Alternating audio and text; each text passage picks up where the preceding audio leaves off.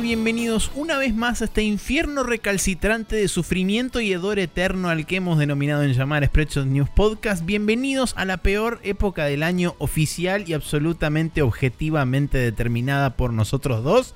Quienes les hablan, que en este caso soy yo, se llama Maximiliano Carrión, y del otro lado con este, la única bondad que nos trae este tiempo de angustia y dolor permanente, que es el aire acondicionado pero ese no es el nombre de la persona que está enfrente, sino es Nicolás Vías Palermo. Eh, ¿Qué tal? Gracias eh, por presentarme eventualmente después de la persona más importante del día de hoy, que claramente es el aire acondicionado. Es el aire acondicionado, por supuesto. Eh, sí, estamos haciendo, aportando nuestro granito de arena a la debacle ecológica, prendiendo nuestros aires en una temperatura razonable igual, no la estamos agitando. Pero esto es insoportable ya desde ahora y me quiero cortar las pelotas. Y nada, eh, espero que sea sobrevivible el verano. Eh, debería de llover todo el día, todo el fin de semana. Con suerte eso nos aliviará un poco la cosa. Yo mañana en particular tengo que todo el día, todo el tiempo estar haciendo kung fu, así que vamos a estar complicados con eso. Eh, gran parte de eso debería ser en una plaza, así que si me muero Maxi ya sabes. bueno. Sí, eh, el tesoro está en. etcétera. Em, pero bueno, nada, no importa todo eso, porque nosotros estamos acá para hablar de jueguitos y para agradecerles a ustedes que nos escuchan hablar de jueguitos, así que agradezcámosle a ustedes. Eh, Agradezcámosle a ustedes, entre los cuales están Maxi Artefaba, Ariel Schupp e Iván Stadius por las recientes reviews que nos dejaron en, este, en la fanpage de Spreadshot News. También a Jorge Peiret, Rocío Córdoba, Pairo y un montón de gente nueva que likeó la fanpage en Facebook, que en realidad fueron tres, pero un montón suena a un montón, entonces decimos un montón. Sí, el otro día me eh, avivé que conocía bastante gente que no nos estaba likeando aún y los invité a likear. No sé, bla, pasa. Bien, bueno, quizás em, alguno de ellos fue los que likearon la página. Eh, así que bien, además de eso tenemos, como decíamos, comentarios destacados en el cual yo tengo al de Ignacio Gut que dice, eh, buenas, buenas, todavía no terminé de escuchar el episodio, solo escuché hasta cuando terminan de hablar del Tetris Effect y quería dejar un comentario ahora porque si no después me olvido y por olvidarme nunca les comento nada.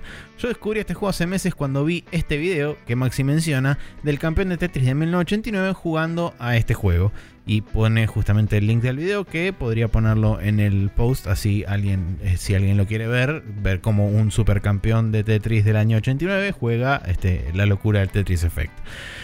En todo este tiempo me quedó en la cabeza lo flashero que era y que se podía jugar en VR como en ese momento no tenía PC4 quedó ahí.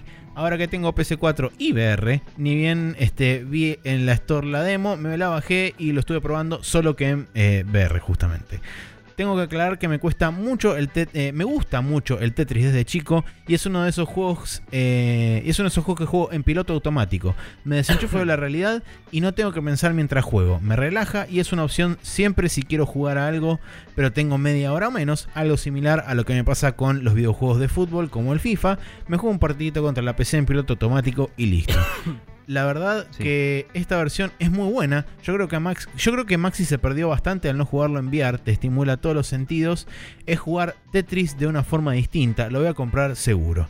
Tema aparte dice, para mí usar Hold fue intuitivo, se hace con R o L, aunque yo probé solo con R, igual que el Puyo Puyo Tetris de la Nintendo Switch. De hecho, todos los controles que probé son iguales al Puyo Puyo Tetris. Sí, es algo que justamente quería aclarar aprovechando el comentario de, de Ignacio porque seguí probando un poco más la demo y encontré finalmente los botones de hold y encontré también un botón nuevo que es una cosa re loca que es este el botón de zone que vos tenés un meter abajo a la izquierda que se va llenando a medida que vos vas haciendo líneas. Una vez que ese meter está al máximo, vos lo podés activar con alguno de los gatillos y básicamente lo que hace es ponerte en negativo el, el cuadrado donde están las piezas de Tetris.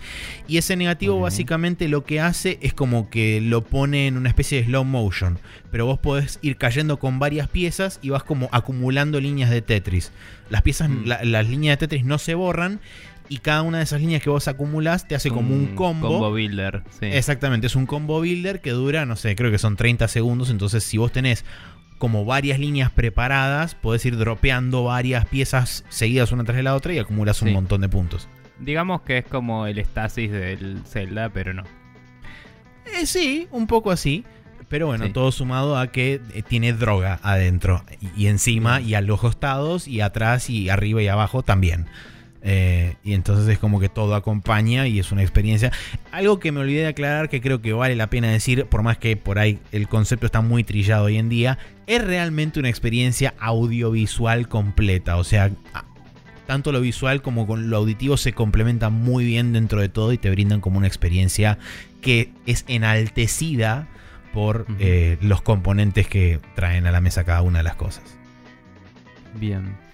Em, nada, no ni lo probé, no sé. Eh, sí creo que debe ser interesante particularmente enviar.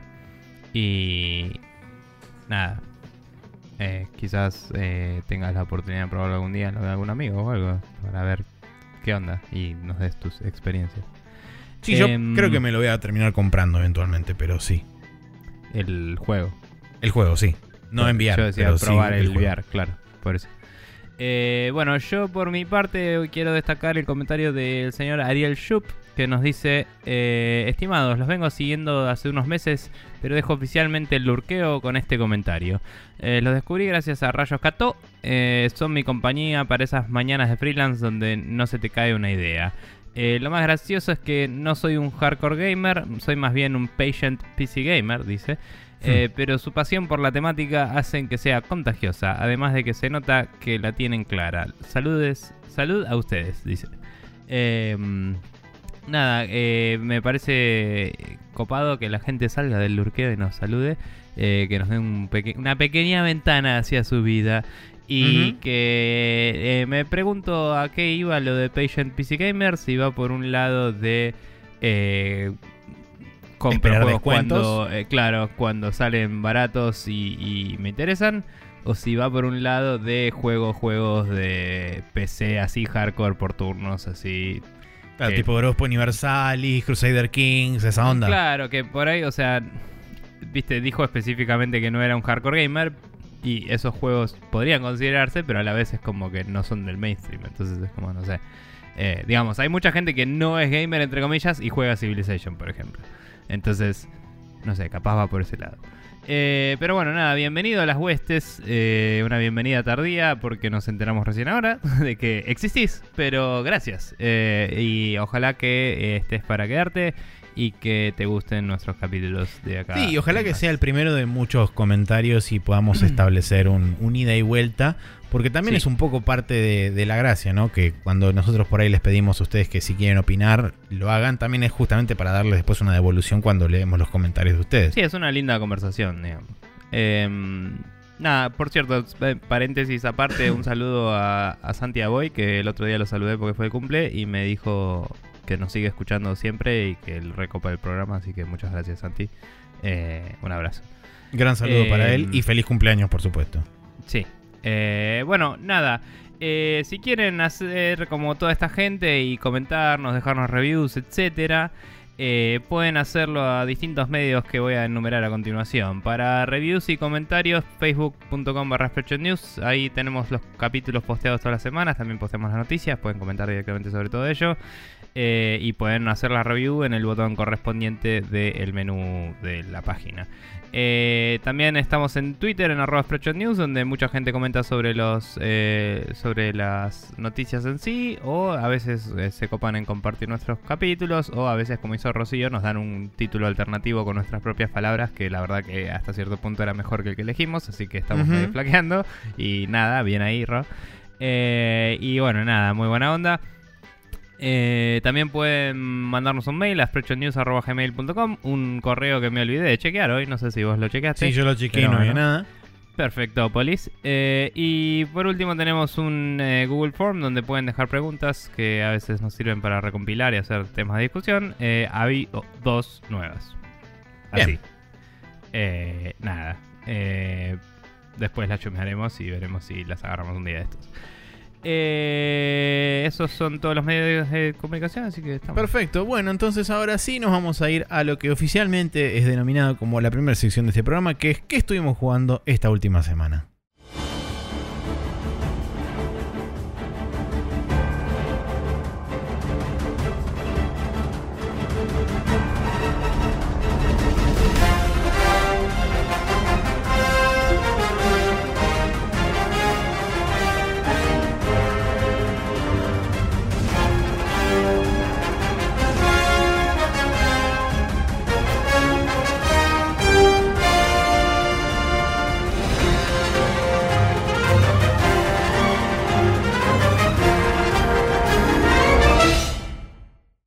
Estamos en el uploading donde eh, por semanas seguramente se van a repetir. Eh, por ahí no tanto lo mío, pero sí este, el juego de los caballitos y el oeste y los tiritos y la gente que va y viene. Sí, eh, sobre todo porque estoy jugando a un ritmo de el que vengo jugando últimamente, que es una vez por semana, así un rato. Así que nada, va a estar complicado. Pero bueno, eh, seguí un poco el Red Dead Redemption 2. Eh, estuve jugando una tarde, digamos, desde la desde el mediodía hasta como las 5 y pico. Eh, y después vino un amigo que quería probarlo y le tipo se lo vio él en la Xbox y lo empezó de cero. Y como que por ahí discutimos algunas cosas sobre el principio y eso, que fue interesante. No, no, no tanto de la narrativa, sino de, él se fascinaba con todo lo que estaba pasando un poco, porque nada, por ahí no, no es tan cínico, hijo de puta como nosotros. y, y como que por ahí reflexionábamos un par de cosas que dije, ah, mira, no me he dado cuenta de esto, ¿no? Eh, pero bueno, algunas observaciones así para destacar. Eh, haciendo misiones de cacería a mi amigo, me di cuenta de que algo que no me había dado cuenta antes, que es que hay un modo, digamos, por así decirlo, Detective Vision, lo que sea, como en todos los juegos de la puta vida, desde el Hitman Absolution o el Batman, no me acuerdo cuál fue el primero, pero nos cagó la Creo que fue el Batman el primero que puso el, Detective Mode. Claro, se llama Detective. Eh, pero bueno, nada. Eh, está, tipo, nos cagó la vida para siempre y es así. Pero eh, es interesante que en el Red Dead es como algo temporal Em, y es como una abstracción del concepto de, de, traquear o de rastrear, ¿no? Entonces vos apretás los sticks, ves así como flujos de, de personas o animales que pasaron por donde vos estás, que son como, en vez de highlightearte las, las huellas en el piso, como que ves unas líneas. Entonces si vos apuntás a esas líneas, apretas un botón, no me acuerdo si lo dije esto, la verdad. Pero bueno, eh, como que se, se, destaca ese rastro y volvés a la visión normal. Y por un tiempo queda. Eh, eh, estás traqueando ese animal y lo seguís viendo. Mm. Esas líneas por un tiempo. que se va. Hay una barrita que se va acabando. Que supongo que lo podrás levelear de alguna forma. O habrá ítems que te suban la percepción o alguna boludez. Cuestión que. durante esa visión loca vos ves una, un as que sale de vos hacia atrás, ¿no? Y yo pensaba que era mi propio movimiento porque nada, slow-mo y, efectos visuales locos. No es el, el olor. Es el olor, claro. Y si un animal está y te huele, sale corriendo. Y eso me mm. pareció re loco. Sí, tenés que em, estar lo que se dice downwind o a sotavento del animal para justamente que tu esencia o tu olor no vaya hacia el bicho, sino que vaya hacia atrás. Sí, muy, muy bizarro eso, me pareció interesante. Em, no sé si son las mejores formas de comunicar las cosas, creo que se puede hacer sin tanto detective mode y hacer algo un poco más lindo, se podría. Para hacer un juego que se gasta tanto en las animaciones, digo, pues mostrarme el viento, no sé, con una ráfaga cada tanto que le huele la ropita al chabón o alguna gilada, ¿no? Eh, tipo, el personaje podría tener un pañuelo siempre puesto en algún lado del traje que se huele un cachito, ponele alguna boludez, no sé. Eh, pero bueno. Sí, o, hacer el viento, representarlo de una forma un poco más visual. Hacer las típicas liñitas esas que aparecen cuando tenés viento en cualquier lado. Este, eh, que por ahí quedan un poco menos, quedan por ahí un poco más fuera de, sí, eso sería muy lugar en este juego, pero te servirían como lenguaje visual sin necesidad de tener un coso que te ponga negativo todo. Tenés todo el, follaje en el piso, puedes mover las plantas, no sé, puedes hacer un montón de cosas, pero Digo, eh, no te digo, uy, super rompe la inversión zarpado, pero es como una de las cosas más videojuegicas que hay en el juego, ¿no? Tipo, hay un medidor que literalmente se va acabando eh, durante todo el tiempo que estás persiguiendo al animal, que vos puedes apagar todo lo demás UI, pero ese medidor cuando estás haciendo eso está, digamos. Eh, y, y nada, es como, nada, medio bla. pero bueno, fuera de eso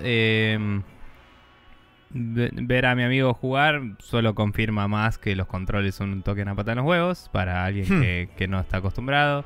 Yo me acostumbré más o menos rápido, pero porque creo que tengo relativa eh, relativo nivel de abstracción, digamos, de, de cómo encarar esas cosas, pero sí, es, medio una paja. Em, Además también hay que destacar que nosotros, por haber jugado por ahí juegos anteriores de Rockstar, más o menos tenés idea de cómo mapea sus controles, entonces eh, por ahí podés tener un poco más de facilidad a través de eso, de haber jugado juegos anteriores y que sean todos medio una patada en la pija similar, y bueno. O sea, mi amigo tiene Xbox, no sé si habrá jugado el GTA V, em, pero digamos, debe haber jugado varias cosas. Pero es cierto que es muy anti todo estándar. Entonces es como, bueno, ya fue. Aunque sea parecido al GTA V, digamos. Eh, pero bueno, nada, de cualquier forma, seguí un rato haciendo principalmente misiones secundarias, no avancé prácticamente nada de la historia, entonces no tengo demasiado así súper memorable para comentar. Eh, cada misión secundaria que hice me pareció bien hecha y, eh, copada, no, no hubo así súper situaciones que, que se destaquen. Em, pero eh, la verdad que la estoy pasando muy bien y me estoy entreteniendo mucho haciendo ese tipo de cosas como ir a cazar y ir a pelotudear por ahí y todo eso. Em, y nada, lo estoy jugando así como decía, una vez cada tanto y en un ritmo muy lento.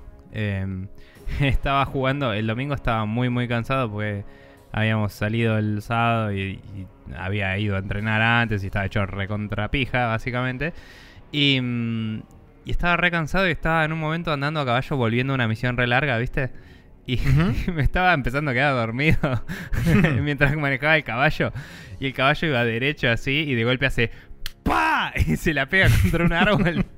y mi chabón sale volando y se hace pija directamente. Y fue como, ok, esto está muy bien. tipo, nada, fue un, momento muy gracioso. Eh, a veces me ha pasado, eh, estando totalmente despierto y consciente de todo, que también te, la pegás porque el caballo por ahí estás maniobrando en un lugar medio complicado. Y mm, por usar este, no sé si sigue llamándose Euforia o qué mierda, pero el motor este de eh, interpolación de animaciones y de comportamiento de los NPCs. como que el caballo se adapta al terreno de una forma realista y si el terreno no es súper próspero para que ande, eh, o la inteligencia no le da, se cae. Y, se me ha caído en varios lados o cosas así. Em, pero bueno, eh, fuera de eso, también estuve involucrándome un poco más con los sistemas del juego que tienen que ver con los bounties y todo eso, viendo cómo funciona la movida. Eh, es medio raro porque a veces te encuentran testigos que no viste que estaban por ahí. No, no, no creo que el juego spawnee testigos porque sí, pero es como que es difícil de hacer algo sin que te vean, digamos. Em, y sí, en una misión en particular, yo me veía venir que iba a venir una cagada a tiros importante. Y me puse un, el pañuelo en la cara porque dije, bueno, vamos a ir a los bifes, ya fue.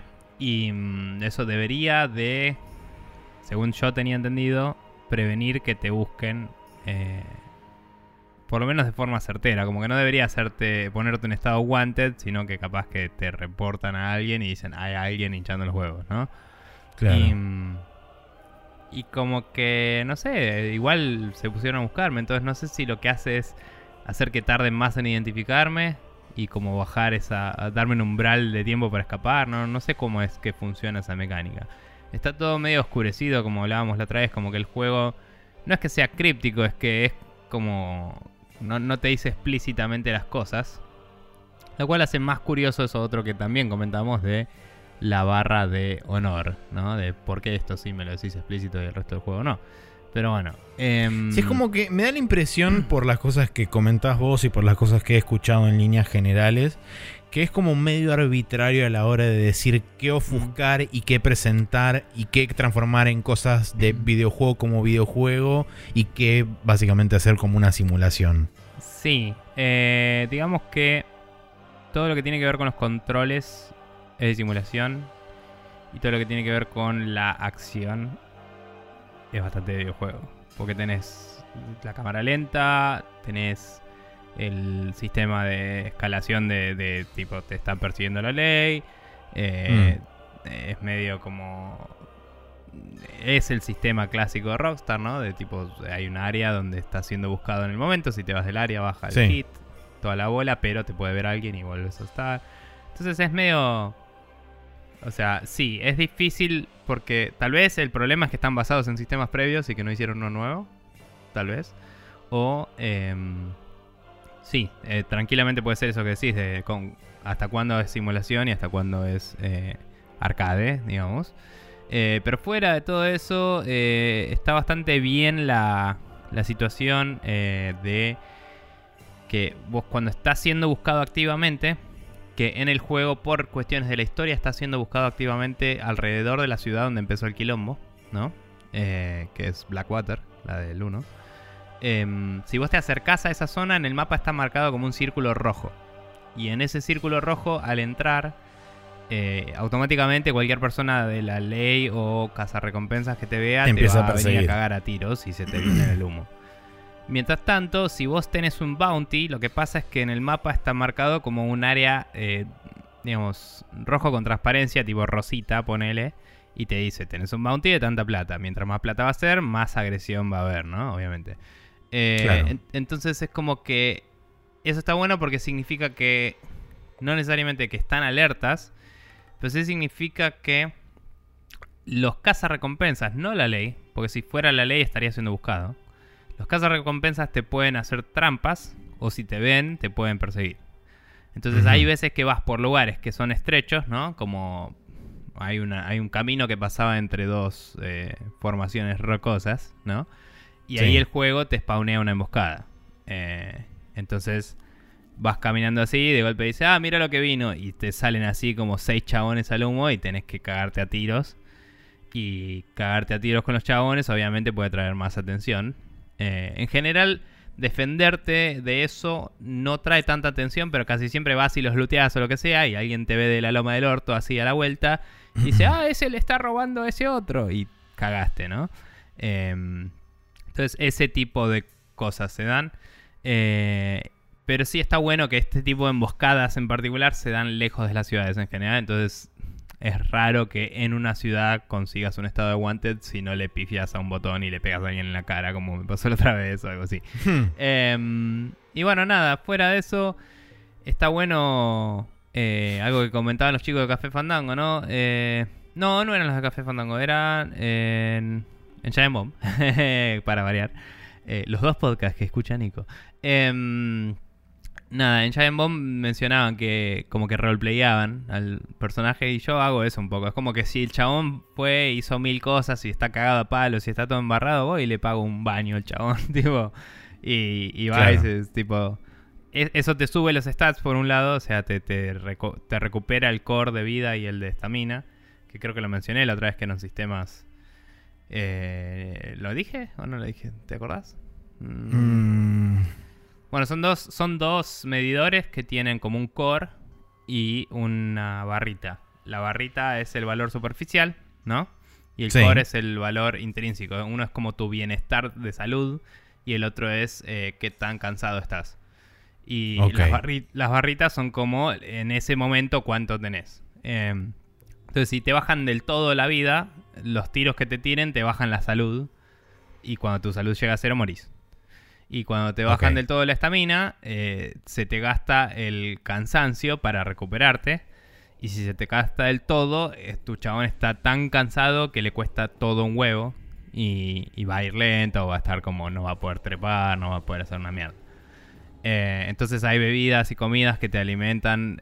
Hay unos que solo te bustean la barrita. Hay otros que te la hacen invulnerable por un ratito. Tipo unos tónicos que por, mm. por no sé, 10 segundos sos invulnerable. Y te lo tomás así, salís, tirás bullet time y estás tipo pum, pum, pum, pum. Y a la mierda. Em, y después tenés otros que te alimentan posta y lo que hacen es subirte el core. Entonces es como que te descansa o te recupera la vida y con eso se te regenera lo otro. Entonces tomar baños, irte a dormir, todas esas actividades eh, mundanas te recuperan eso un poco. Em, y entonces es como que el juego te incentiva a meterte en ese ritmo de cada tanto eh, recaer en una situación ficcional de este es un personaje vivo y tener que descansar, ¿entendés? Eh, entonces como que también eh, llevándote un poco de la mano de este juego es un simulador, más que nada. Y nada, eso también puede ser que le joda a la gente, pero también puedes comer comida y te recuperas, o sea, no es que necesitas hacerlo. Em, y bueno, nada, tuve varios caballos, el sistema de los... de los ¿Cómo es? De los establos también es medio quilombo. Eh, en un momento como no estaba seguro dónde carajo estaba mi caballo. Y me lo habían matado. Y... Eh, o sea, sabía que, que, cuando me caí le habían tirado tiros al caballo también, pero no sabía si había muerto. Y había un cartel que dijo, tu, Your saddle was lost. Decía, you can recover it on the stable, ¿no? Entonces voy al establo y digo, bueno, me va a traer el caballo, porque me ha pasado de alejarme el caballo, voy al establo y le, digo, tráemelo, y lo consiguen, ¿no? Y aparece ahí, como que lo respawneas. Y es como, no, se había muerto, y en vez de decirte se murió tu caballo, te dice se perdió tu silla. Y es como, bueno, hay una diferencia técnicamente hablando entre una y otra, ¿no? Pero bueno, era mi caballo de carreras. Tenía otro caballo que eh, tenía bastantes buenos stats, pero era más de tracción, digamos, que debería de poder correr mejor en ciertas situaciones, pero no tiene tanta velocidad final, lo que sea. Em, entonces nada, cambié a ese, que es un caballo resarpado, así gigante negro. Y, mm, y seguí el juego, todo bien. Pero me llamó la atención que no era... Ahí sí fue un poco obtuso al pedo, ¿viste? De nuevo, no oscuro, lo que sea. Es como, no, decidieron comunicarlo así. Es como, eh, eh podías hacerlo de otra forma. Eh, y bueno, nada, tiene como esas cosas que mm, buscan meterte dentro de la, de la ficción y del el ambiente, en las mecánicas que ya existían de GTA y de el Red Dead anterior. Y tienen distintos niveles de éxito, por así decirlo. Em, yo creo que todo lo que tiene que ver con lo de descansar, con lo de hacer pasar el tiempo, decir, bueno, a campo afuera y cocino comida de algo que casé y eso me recupera la vida, ¿viste? Es como que todo eso está muy bueno, puedes jugarlo medio survival, eh, me, parece copado y creo que garpa mucho. Pero cada vez que te morís y respawneás y tenés menos plata y, mm, y no hay consecuencia real, es como, bueno, ok. Pero a veces se te muere el caballo también y de golpe hay una consecuencia real. Y es tipo, ¿por qué esto sí y lo otro no? Es como Entiendo que si se me muere el caballo y sigo vivo, no respawné, porque bueno, es la misma vida. Pero si yo me morí con el caballo, mínimo decímelo en la cara, no me hagas tipo pensar qué carajo pasó con mi caballo. Porque también chiflé y me vino el otro caballo. Y tipo, ¿dónde salió este otro caballo? no estoy al lado del establo ahora, ¿viste? Era como... Claro. No sé, medio mm, raro todo. Y el otro caballo que me vino, me vino sin la silla, que esa era la joda. Vos podés ir y recuperar tu silla porque en tu silla están los ítems. Es como, ¿por qué? ¿Para qué me trajiste el otro caballo si no está la silla? ¿Por qué no...? No sé, es como decidite, como vos decías. Eh, ¿Esto es de simulación o es de jueguito? Porque claramente el respawn es de un videojuego, ¿no? Es de, una simulación. Eh, entonces, tiene esos problemas de identidad ahí que le hacen ruido. Pero en el momento en el que estás eh, viviendo la vida de, de Arthur, eh, cuyo apellido no me sale ahora. Mm, Morrison, no. Eh, lo que sea. Morgan, eso, Arthur Morgan. Eh, es como que vivir la vida de Arthur Morgan está buenísimo y, y es llevadero y entretenido. Pero bueno, esas tenemos por ahora. La verdad es que estoy como expandiendo sobre temas que hablamos la otra vez. No, no experimenté demasiado nuevo. Em, pero sigo, sigo explorando el mundo y todo, y hay un montón de cosas para ver, así que está re bueno. Y voy a tratar de jugar otras cosas también para no hablar siempre de lo mismo, pero cuando salgan cosas nuevas, eh, voy a comentarlas también. Así que eso. Bien. Bueno, yo por mi parte seguí jugando un poco más al Thronebreaker. Eh, Continúo la aventura de la reina Mid intentando este, sobrevivir en un mundo donde los Nilfgaardianos invadieron todo y rompieron todo por todos lados. Eh, es muy interesante porque, eh, como había contado la vez anterior, eh, arrancás en lo que sería eh, el, área de uno de los reinos y después es como que te vas pasando por diferentes mapas y cambia, digamos, la estética un poco, cambia la paleta de colores. Algo que me sorprendió mucho es, por ejemplo, cuando pasas al segundo mapa, eh, que básicamente es un, país o uno de los reinos que básicamente fue arrasado por los Nilfgaardianos. Es como que de repente vos empezás a avanzar por una campiña que es tipo así media verdecita y qué sé yo, con algunas, algunas granjas y, todas esas cosas.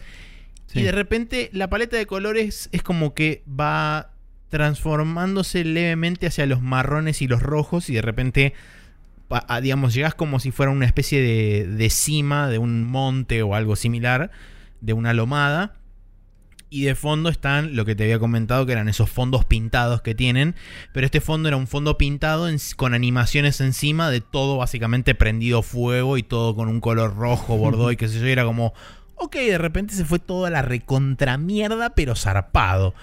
Eh, y bueno, justamente ahí es medio como donde empieza la parte más heavy en cuanto a enfrentamientos de combate y qué sé yo.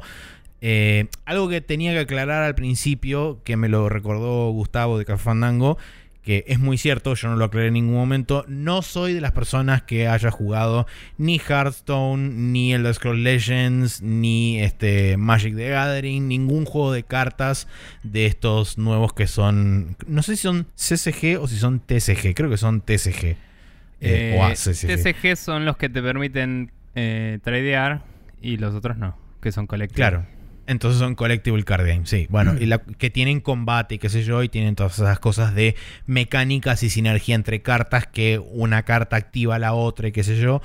Pero que digamos es lo que más. Eh, lo que más ajeno a mí era, porque también la versión original del Gwent, la que está en el Witcher 3, no tenía nada de eso. Era simplemente tener un número más grande que el contrincante y ganabas el round.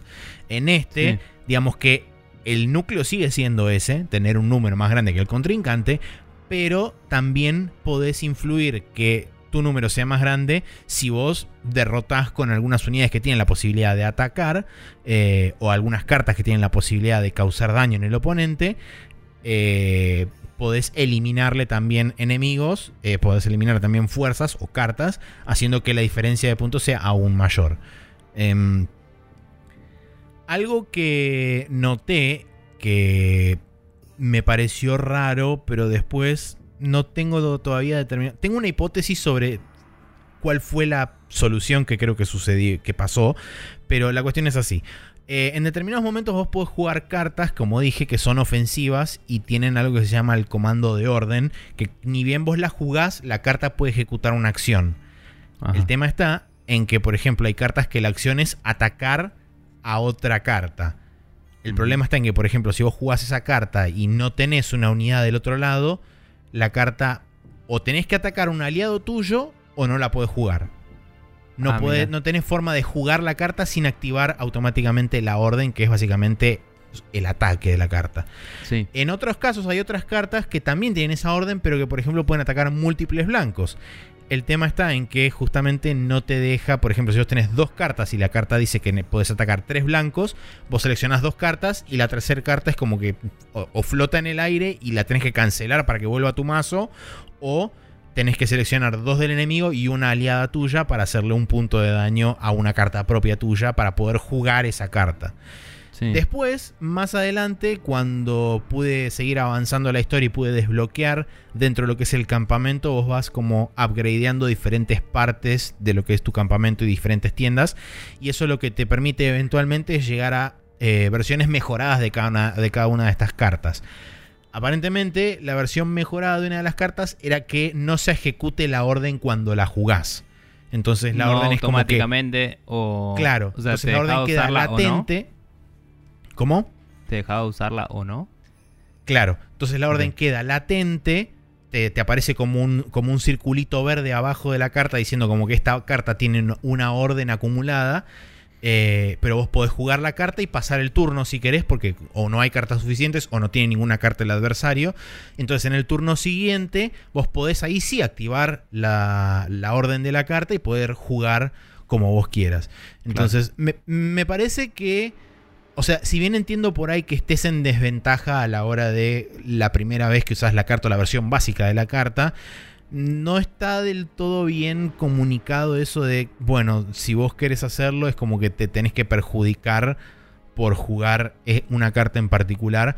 O por ahí no tenés opción de, de, de jugar otra carta más que esa, porque es la única que te queda en, el, en la mano, en el mazo. Claro. Entonces tenés que jugar esa carta sí o sí y obligadamente te tenés que infringir daño a vos mismo para poder jugar esa carta. Si no, lo que tenés que hacer es pasar el turno sin jugar una carta y eso automáticamente te cancela todos los turnos posteriores hasta que termine la ronda. O sea, si vos pasas un turno sin jugar una carta. terminé mi ronda, sí. Claro, terminé mi ronda. Entonces es mm. como, bueno, que juegue el contrario. Ahora, Entiendo, entiendo lo que decís como planteo, pero en general eso es justamente parte del balance. O sea, vos al armar tu mazo es poner esa carta, es un arma de doble filo y vos tenés que balancear vos mismo tu mazo para que eso no te perjudique.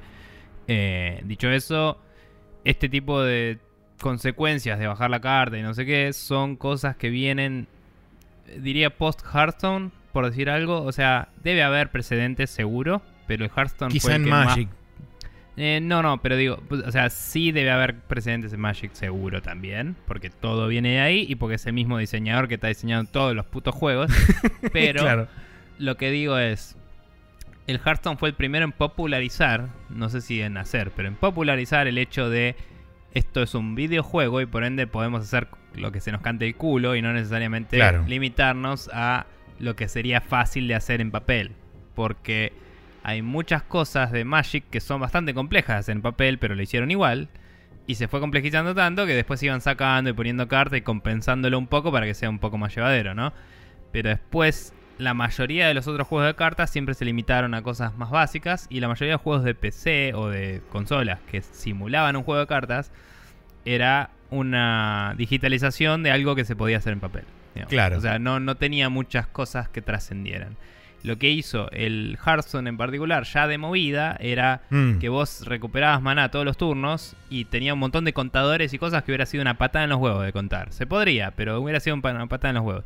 Y empezaba a ver cartas que decía, si la pones al lado de esta carta, se duplica su valor y no sé qué. Y era un montón de cosas que si no tenés infinitas fichas, olvídate, ¿no? Y... Y como que jugaba como una de esas cosas. Entonces yo creo que este tipo de cosas es como, bueno, en vez de balancear usando eh, cosas más tradicionales de juego de cartas, usamos cosas de valores de videojuego, ¿no? De el campo de juego, de cuántas cosas, cuántas claro, sí, sí, sí, entiendo. No sé si ahora ahora no me acuerdo, pero estoy bastante seguro de que había una carta que era el general, ¿no? Como el capo del ejército. Sí, acá no está representado como una carta, sino que está representado como una figura al costado de tu mazo, una figura en 3D, que es justamente el personaje, digamos, principal, en este caso, la reina, y vos tenés como diferentes versiones de ese personaje que tiene diferentes acciones. Por ejemplo, hay una acción que te permite eh, dañar con tres puntos a cualquier, eh, a cualquier unidad del enemigo y la muda a una fila hacia atrás, o mejor dicho, la cambia de fila. Pero esa habilidad tarda tres turnos en, recuperarse, o sea, tres pasajes de un turno al otro. Hay otra habilidad, por ejemplo, que te permite eh, utilizar lo que se llama la habilidad de, lealtad de las cartas, que básicamente lo que hace es subirle la base de, de, puntos que tiene. Por ejemplo, no sé, un lancero que tiene 10 puntos de base con lealtad. moral. Claro, con lealtad le sube a 16 o a 15. Entonces tenés más puntos para poder tener la chance de ganar un rally sería, digamos. Claro, una cosa así. Y después tenés otras cartas que son eh, lo que se llaman artifacts, que son como el. Este, ¿Cómo se llama esto? El, el decoy que existía en el cuento original, que te permite swapear una carta que, que ya tenés jugada, te la manda de vuelta al mazo, pero perdiendo esa carta de, de decoy o de señuelo. Después, este, hay cartas que hacen, por ejemplo, cosas diferentes, como por ejemplo tenés una carta que hace 10 eh, puntos de daño a un enemigo, pero si no lo mata le recupera 20. Entonces este, es como medio jugar con fuego, ese tipo de cosas. Em, después hay cartas, por ejemplo, de las distintas, las distintas runas que tenían eh, los juegos de The Witcher que te aumentaban este, la velocidad de ataque, algunas te aumentaban el crítico, que yo, bueno, cada una de esas runas existe dentro del juego como cartas especiales de estas, que cada una tiene una función diferente. Em, entonces es como bastante versátil y bastante variable la cantidad de cosas y de ítems y, de estrategias que puedes hacer a la hora de, de, jugar el juego. Yo, como dije la vez anterior, al estarlo jugando en fácil, en determinado momento, por ejemplo, que estoy jugando una pelea donde me está yendo muy mal o la intenté cinco veces como ya me pasó con un jefe, fue tipo, bueno, te vas a cagar, omitir pelea y me la dio por autoganada. Entonces continué la historia y, este, y seguí jugando.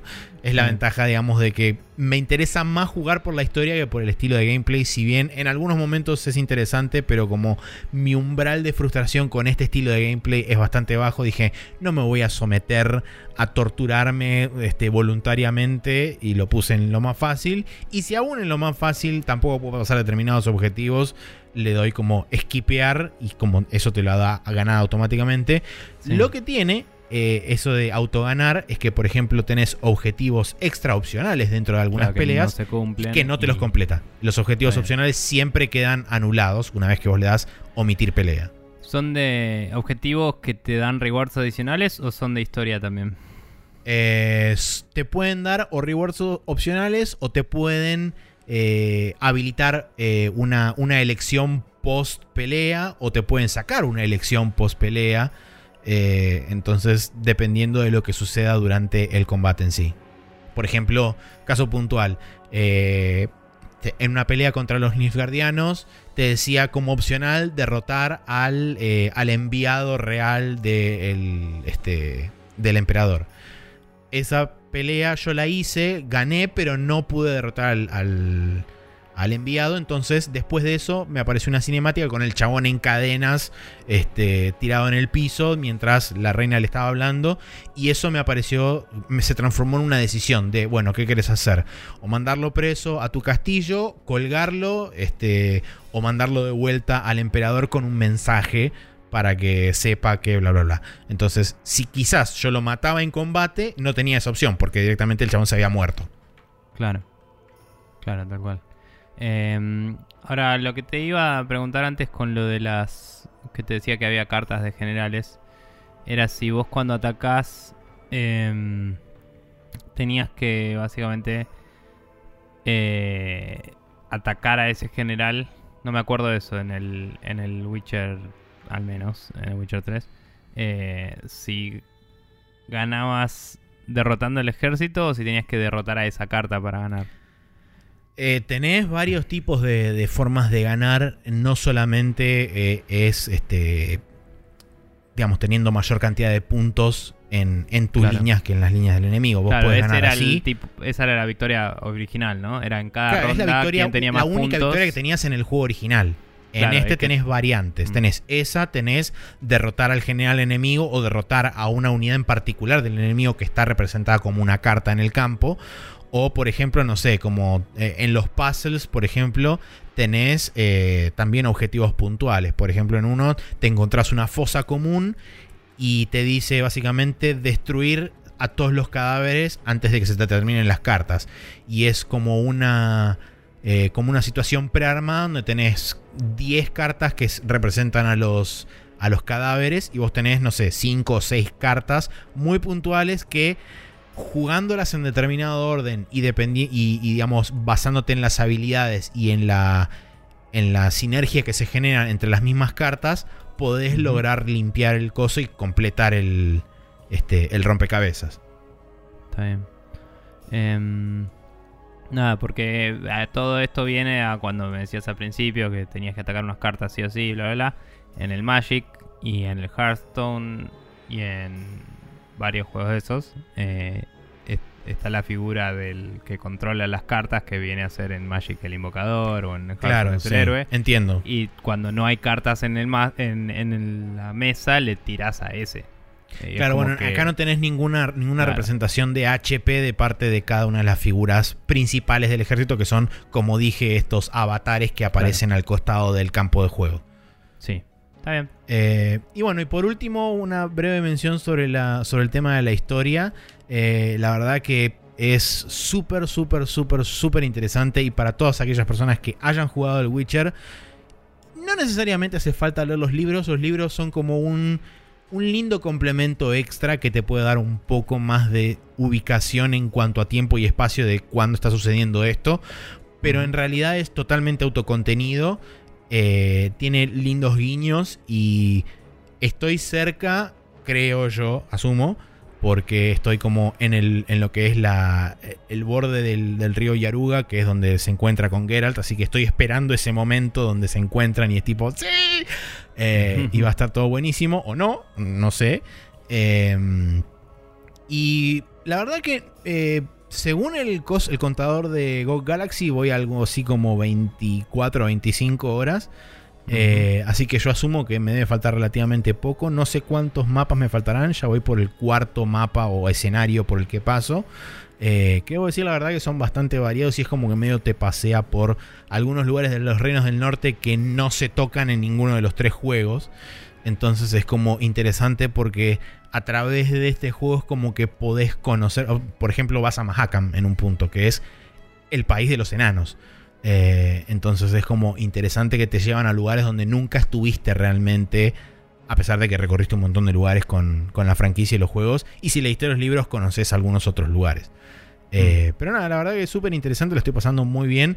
Eh, destaco en particular, no probé en otros lenguajes, pero lo que es el voice acting en inglés de este juego, la verdad que me sorprendió muchísimo porque hay muy, muy buena calidad de voice actors y la verdad que te venden absolutamente todo lo que dicen, te lo venden perfecto. Y como ya había comentado la vez pasada, el soundtrack también es hermoso y está buenísimo.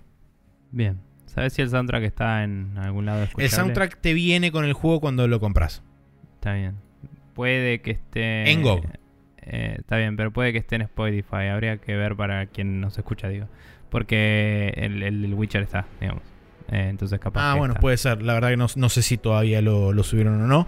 Seguramente por ahí esperen un tiempo porque suelen hacer eso cuando ni bien sale el juego, por ahí esperan un, cacho y después lo, lo, lanzan públicamente. Pero se me ocurre que estando todos los de los, más, los de los demás juegos anteriores en Spotify, no tendría por qué no estar este eventualmente. Pero bueno.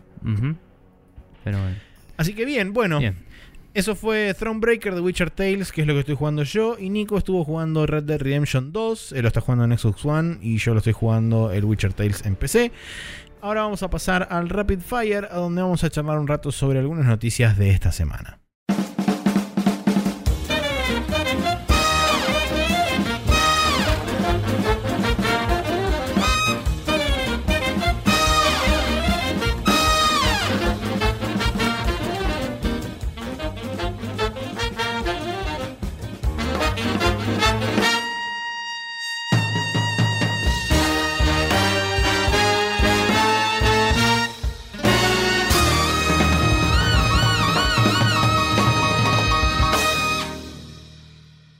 Y aquí estamos en el Rapid Fire, donde vamos a charlar un rato sobre algunas noticias que tenemos aquí destacadas. Recordemos que como hay un montón de situaciones que se están sucediendo eh, en la vida del Spreadshot Verso, estamos grabando un viernes a la noche, así que cosas que salgan durante el fin de semana no van a aparecer. Eh, así que si explota el mundo mañana, lo siento. Eh, pero no suele haber mucha diferencia de viernes a la noche a sábado. A la es verdad, sí. Pero bueno, la primera noticia es que quizá, no nos impacta tan directamente a nosotros, pero es interesante ver eh, este tipo de cosas porque Tencent va a expandir su programa de, verificación de nombre para todos los juegos dentro de su catálogo para controlar el tiempo de juego de los jóvenes chinos. Recordamos que en China eh, hubo una especie de, parate generalizado en cuanto al otorgamiento de licencias y la posibilidad de desembarcar con juegos nuevos a través de publishers chinos, entre los cuales está Tencent porque según dijo el gobierno chino, los videojuegos le hacen mal a los ojos a los chicos y están mucho tiempo delante del, monitor y de la computadora, entonces eh, hay que limitarles el tiempo. Originalmente Tencent había implementado este sistema de verificación con nombre real, que creo que se llama Real ID o algo por el estilo. Em, para un juego en exclusivo dentro de lo que es su plataforma Wii Game, que era el Arena of Valor, que creo que es un, MOBA o, algo por el estilo. Pero aparentemente ahora Tencent va a expandir esta, esta mecánica al resto de los juegos de su catálogo. Y según estuve leyendo en algunos lugares, no sé qué tan cierto será, aparentemente esto se conecta directamente con eh, el esquema de puntos que habíamos comentado hace ya como 100 o 200 programas dentro de China, eh, ese sistema de scoring que tienen los ciudadanos, aparentemente eso estaría conectado con esto. Y eh, no sé si el solo hecho de jugar o si pasarte del tiempo de juego establecido por el gobierno pero en algún caso eso va a empezar a impactar negativamente en tu score de ciudadano, lo cual hace que eh, este, se transforme en una cosa horrible y este, distópica, eh, Sí, y es como es muy loco lo que está pasando en China. Eh, porque están con este tema de básicamente banear a todos los juegos que no entren y no están publicando nuevos juegos, salvo, salvo que esté saliendo a través de Steam, porque Steam está medio como un agujero legal mágico que puede publicar juegos porque está como, creo que es como empresa extranjera o algo por el estilo medio raro, donde pueden, la gente puede consumir y por supuesto puede consumir libremente juegos a través de Steam. Em, y es como muy loco porque una empresa china que tiene eh, eh, un capital enorme y gigantesco y que básicamente durante todo este año sufrió los embates del gobierno chino diciéndole no puedes publicar juegos nuevos, no puedes traer nuevas licencias y qué sé yo, hizo que básicamente se depreciara en un 50% su valor en la, en la bolsa a nivel público. Eh, mientras tanto tenés otra empresa como Steam que es extranjera y está metido medio como una, una especie de agujero legal medio raro y que crece y crece y no para de crecer. De hecho, hace poco anunciaron que eh, pasó los 30 millones de usuarios concurrentes, no en menor medida por el crecimiento estúpido que está teniendo en China Steam. Sí, sí, eh, y recordemos que también hace ya tiempo Valve había adaptado cosas en el Dota y eso para que puedan publicarlo en China, o sea, tienen una presencia de hace un tiempo ya con sus propios juegos y están como la gente está apuntando más a eso. Eh, no me acuerdo en qué podcast era que hablaban. probablemente ya en Bomb. Eh, de temas. De, de, cómo había un mail que les habían mandado. Sí, era ya en Bomb. De alguien diciendo que. Así como en el Dota habían cambiado el Skeleton King y habían cambiado alguna cosa más en algún otro juego. Eh, sí, Ubisoft había empezado a cambiar cosas en el Rainbow Six Siege. Claro. sí, que parece como que la industria estaría empezando a modificarse en la censura propia para ya poder salir a la venta en China sin tener que estar, em, o sea, sin romper la ley ahí que después te hagan cambiarlo, digamos. claro, sí, obvio. O sea, bueno, lo de Steam fue, a propósito, pero digo, ya se están armando juegos como pensando en eso ahora. Y es medio loco. Sí, e, es, raro, sobre todo teniendo en cuenta que, bueno, eh, en, los casos donde quizás más, eh, más fuerte impacto esto puede llegar a tener es cuando utilizan o a Tencent o alguna otra empresa este, radicada en China como salvoconducto para poder desembarcar, dado que si, digamos, haces el camino por, entre comillas, derecha, tenés muchísimas más complicaciones y trabas que si lo haces por Steam, que no sería del todo legal aparentemente en China. Eh, pero existe y está, y cosas pasan en Steam. Me recuerda a las políticas de importación de cierto país latinoamericano en el que tal vez viviríamos. sí. Eh. cualquier, este, cualquier similitud con la realidad es pura coincidencia, pero bueno. Sí, sobre todo porque es parte de la realidad también. sí, pero, bueno, no importa. sí. Eh, bueno, nada, esa, esa fue esa noticia. Y pasando a la siguiente, tenemos que, según una serie de, filtraciones de un posteo de, en los foros de Resetera, que no conozco, pero bueno, y un chequeo de parte de Eurogamer, eh, PUBG estaría llegando a PlayStation 4 en diciembre. Em, nada, o sea, hubo así como una especie Se termina el contrato de exclusividad, básicamente. Sí, se termina la, movida y eh, habría que ver si va a haber o no crossplay, ya que esto está corriendo sobre Unreal Engine que ya lo soporta y estamos en una era post Sony habiendo dicho sí, vamos a jugar con los demás.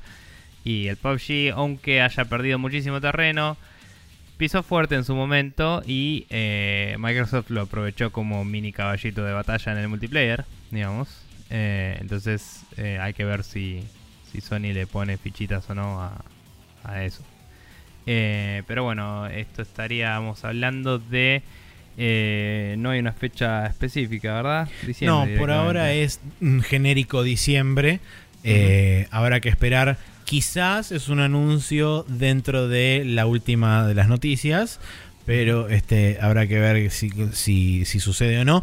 Lo interesante es que al poco tiempo de que se filtró esto, el, creo que fue la cuenta oficial de Xbox, salió a, a, decir que tanto PUBG como otros juegos más iban a estar disponibles eh, free to download o, creo que free to try durante el fin de semana. O sea, vos te lo ibas a poder bajar y probar durante el fin de semana, como suele hacer Steam eh, con varios otros, con varios juegos durante el año, de hacerte un free weekend donde vos te puedes bajar el juego, probarlo y si te interesa lo puedes comprar y ya te queda. O si no, después que termina ese fin de semana te lo bloquean. Muchas veces eso es para promocionar justamente cuando sale en otro lado, aprovechas las noticias y... Exacto. Eh, bueno, nada, y esto se supo porque se liquearon, digamos que en la, en la base de datos de Sony estaba ya, figuraban unas imágenes en el store y un ID de producto. Exactamente. Pero bueno, nada, así que bien confirmadísimo, digamos. Básicamente sí. Bien, eh, continuando con las noticias que se filtraron hace un tiempo y ahora se vienen confirmando, eh, Path of Exile llega a PlayStation 4 también en diciembre y junto con el hermoso coletazo de el Blizzard Immortal Mobile, eh, Grinding Gear Games básicamente salió y dijo, chicos, chicos, acá tienen una alternativa que también ahora va a estar disponible en otra consola. porque básicamente fue el anuncio que eh, junto con la expansión 3.5 que va a salir en el 7 de diciembre, va a salir la versión de PlayStation 4 y la, de Xbox One. Ah, no, perdón. Eh, PlayStation 4 y Xbox One van a salir en algún momento en diciembre. No es en la misma fecha que la, que la expansión en PC. Mm pero que ya está confirmado que va a salir en, PlayStation 4. También va a ser interesante ver, no creo que haya crossplay entre todo, pero quizás haya crossplay entre Xbox y PC y PlayStation y PC, pero no necesariamente entre Xbox y PlayStation. Sí, no, no sé qué anda con eso, la verdad. Pero el, el sí, el, el Path of Exile fue en su momento muy bien recibido y hoy todavía tiene un montón de jugadores es uno de los pocos juegos que universalmente es aclamado como la forma correcta de hacer microtransacciones. Eh, sí, que ahora no me acuerdo exactamente cómo era, pero no sé si era solo estética o si era creo que sí, comprar con únicamente estética. y no te abusa de eso, no me acuerdo. Eh, digamos, el Dota en su momento también había sido así porque era solo estético, pero después se puso un poco más turbio con todo lo del libraco que te venden cada vez que es el, el, International el Battle Pass. Compendium. Eh, sí, es como una movida así que, te compras y te viene con un montón de boludeces. Ahora me acordé que Neko me había comentado justamente que eran, sí, eran ítems estéticos y como skins para los spells y conjuros y demás cosas que tenías que en vez de ser una línea de rayito así común, es como que salen dragones de luz y qué sé yo, y es como, oh, mira qué flashero, hace el mismo daño y es el mismo, es el mismo conjuro, pero es como más flashero. Claro, si hubiera motos de Tron estaríamos hablando, pero no hay. no hay. Eh, capaz que sí hay, no sé. Eh, bueno, eh, pasando a la siguiente historia, Hajime Tabata de solía ser de Square Enix. de, eh, Square Enix. Claro. Anunció justamente que se iba de Square Enix. Eh, él es el director del Final Fantasy XV. Y eh, tengo entendido que en, de la mitad del proyecto para adelante, o sea, cambió en un, momento. Poco, más o menos, sí. Fue el tipo que salió lo lanzó. a salvar las papas del fuego. Sí, el que lo, lanzó y lo mantuvo, tengo entendido. sí. Y el que hizo hasta ahora varias, varios parches y lo hizo casi un juego.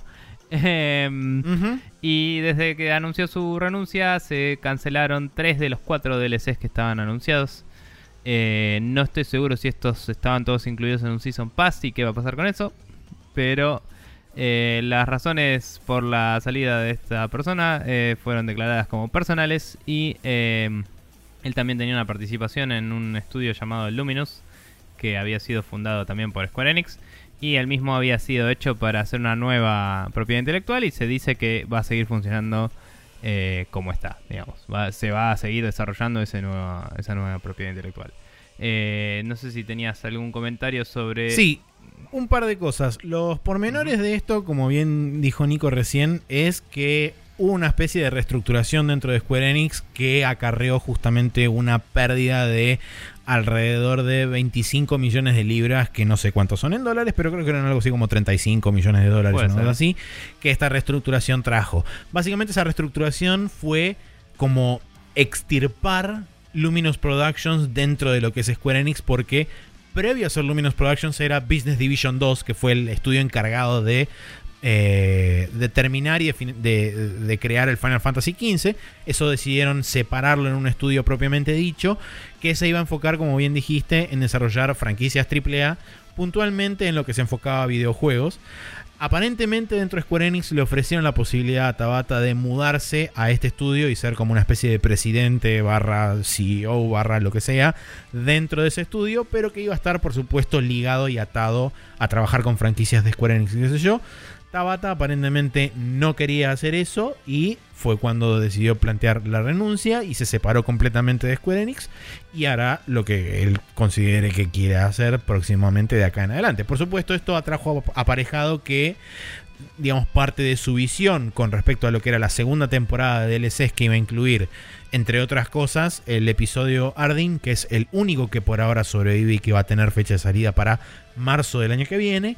También se iban a hacer episodios enfocados en Noctis, en Luna Freya y en eh, Aranea, que son tres. Eh, o sea, Noctis es el personaje principal, pero tanto Aranea como Luna Freya son personajes bastante más secundarios dentro de la historia que casi no tienen eh, ni participación, te diría, dentro del juego principal. Entonces la idea era como enfocarles una nueva luz y decir, bueno, un poco, esta es la razón por la que estos personajes están acá y bla, bla. Pero, eh, por supuesto, con la salida de Tabata, medio como que el plan ese se cayó y quedó de lado. Ahora, la razón por la que estaban ahí era porque el director. exacto. no tienen por qué eh, Exacto. Entonces, la idea es que ahora Luminous Productions se va a enfocar 100% en esta nueva IP que va a desarrollar. Por ende, dan por finalizado finalmente el desarrollo de Final Fantasy XV con la salida de la expansión multiplayer este diciembre y como dije el, el único episodio de DLC que sobrevive de la segunda temporada que es el episodio Ardin. Bien. Eh, bueno, técnicamente te toca a vos. Sí, me toca a mí, exacto. Así que continúo eh, donde estoy, acá. Eh, Sony está utilizando el emulador open source PCSX como software de la PlayStation Classic. Esto surge de las primeras pruebas que realizó, creo que fue Eurogamer, en, una vez que le cedieron la, la consola para empezar a probarla. Y Kotaku también se hizo eco un poco de, de esto porque empezaron a meter mano dentro de la consola y terminaron descubriendo que eh, usa una versión modernizada de este, de este emulador que es el PCSX, eh, particularmente la versión Rearmed que es eh, uno de los, una de las, este, me fijé justamente porque yo tengo bajado el, el, el RetroArch. dentro del RetroArch está lo que se conoce como el entorno LibRetro y LibRetro funciona de una forma bastante particular, que es que vos te bajás como núcleos de emulación y ese entorno funciona como una especie de sistema operativo que lo que hace básicamente es disparar los emuladores, dependiendo del tipo de ROM o imagen que le cargues al, entorno o al sistema operativo, entre comillas. Eh, aparentemente, este, este, la PlayStation Classic trae el emulador este PCS X Rearmed. Eh, sin algunos features en particular, como son este, la posibilidad de rebobinar o la posibilidad de hacer otra cosa que eh, Network Play también traía la posibilidad de hacer Network Play. Ninguna de esas dos cosas van a estar disponibles en la PlayStation Classic. Pero por el resto, digamos que es, este, es el, el emulador 100% como estaba. Sí. Lo interesante de esto, que es algo que vos me destacaste cuando, cuando me compartiste el tweet del, del chabón que está metido acá, ah. que eh, Frank Cifaldi, que es el, fundador de la Video Game History Foundation, o la fundación de, Historia de los Videojuegos, destacó que lo importante o lo, o lo notorio de esto es que oficialmente una empresa, y particularmente Sony, haya considerado eh, lo suficientemente apto para ser eh, metido dentro de una, de una, de una caja y digamos, volverlo oficial al, emulador. Eh, el trabajo, entre comillas, amateur de un montón de gente, por supuesto, a través de un montón de, tiempo. pero digamos que lo interesante era que justamente Sony, por sobre todo Sony, porque recordemos que había tenido una un pasado bastante turbulento con eh, gente que había creado emuladores y qué sé yo, habían ido a juicio. Ese juicio había dado, había fallado en favor de los de los emuladores. Sony los compró y los cerró, básicamente. Eh, pero digamos que la historia es bastante ríspida, por decirlo de alguna forma, entre emuladores o gente de la emulación y Sony. Sí, eh, digamos, lo que decía el chabón en el tweet básicamente era que era eh, destacable que eh, como reconocimiento de que el trabajo de la gente, entre comillas, amateur, es tan bueno o mejor que el de una empresa. Y es como, en vez de hacerlo de cero o lo que sea, directamente lo licenciaron. cabe destacar también que ha pasado que empresas grandes usen emuladores ya en consolas y cosas, en general de una forma mucho más ilegal, hija de puta. Eh, y en este caso, como es una cosa, una, licencia open source gratuita que permite uso comercial, porque es de eh, licencia de em, GNU. Copyleft. Eh, sí, GNU Copyleft License. tenía un nombre más, GPL. era... No, me acuerdo. Si querés buscarlo un segundo. pero bueno, básicamente esta licencia permite distribución eh, comercial, entonces no es que se retuvieron que matar las personas que estaban probando la consola para ver esto. Eh, la licencia requiere que se publiquen ciertas cosas y en el mismo menú del juego, en una parte de About, digamos, en el mismo menú de la consola, eh, había un esto usa este emulador adentro. Sí. Es GNU General Public License, o sea que sí era GNU GPL. Eh, nada, el copyleft es como un término que se hizo para decir esto va en contra del copyright porque el copyright es malísimo. Em, pero bueno, nada, es, destacable que, como decíamos, no solo lo usó, sino que lo reconoce. Eh, y lo tiene de forma 100% legal y eh, absoluta. Mientras que hay históricamente ejemplos de eh, comprobado que Nintendo ha vendido ROMs bajadas de internet, porque tenían headers en los archivos que decían esto fue ripiado por tal persona y cosas así, que eran un gris legal un poco más heavy, porque, bueno, eso no era un emulador, ¿no? Era un ROM, pero digamos, eh, tenés tu propio ROM y no lo copias, o sea, no sé. Pero bueno, nada, cosas que pasan. Eh, es interesante y está bueno que se reconozca y que se promulgue la idea de que ese laburo está bueno y... Sí, el chabón digamos que hace, hace una salvedad que me parece bastante correcta y coherente. Eh, en el thread de Twitter él dice, eh, hay, hay varias discusiones paralelas en este ámbito, pero digamos que en lo que él se quiso enfocar es justamente en la valoración que tiene el hecho de que una empresa como Sony haya reconocido el trabajo de un montón de gente en el mundo. Ahora, si esto es una forrada porque agarró y tomó código gratis y lo puso en un producto que después se lo va a vender a otra persona, sí es una forrada, pero por lo menos existe el reconocimiento. No, no es una forrada, porque esa, esa licencia lo permite. Si tuviera otra licencia, sería una forrada. Eh, o sea, el código, lo que significa esto es que Sony tiene que darte el código si se lo pedís, porque eso es lo que dice la licencia. O sea que va a ser más fácil de hackear que las otras. Eso significa esto. No es una forrada. La licencia de GPL te permite vender ese código, eh, vender un producto que corra ese código. Lo que hace es, si alguien viene y te dice, dame el código fuente, se lo tenés que dar. Y cualquier código que, eh, que compongas con ese código, no importa si es solo una parte, tiene que ser disponible al público. Eso es lo que dice la licencia. La estuve chofeando un poquito. Eh, Pero nada, es, es abierta a uso comercial. Eso no es. Eh, o sea, eh, puedes decir, ah, hubiera estado bueno que le paguen al chabón. Sí, pero nada, el chabón decidió publicarlo así cuando podría haberlo vendido, porque vender un emulador es legal desde ese precedente legal de que hablábamos antes, cuando Sony denunció a Blim.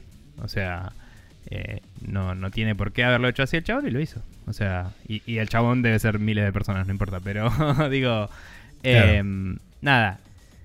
Eh, por eso digo, lo que decía el tipo en el tweet es, hay gente que lo ve mal, pero en realidad está re bien esto. Y sí, está re bien en todo sentido.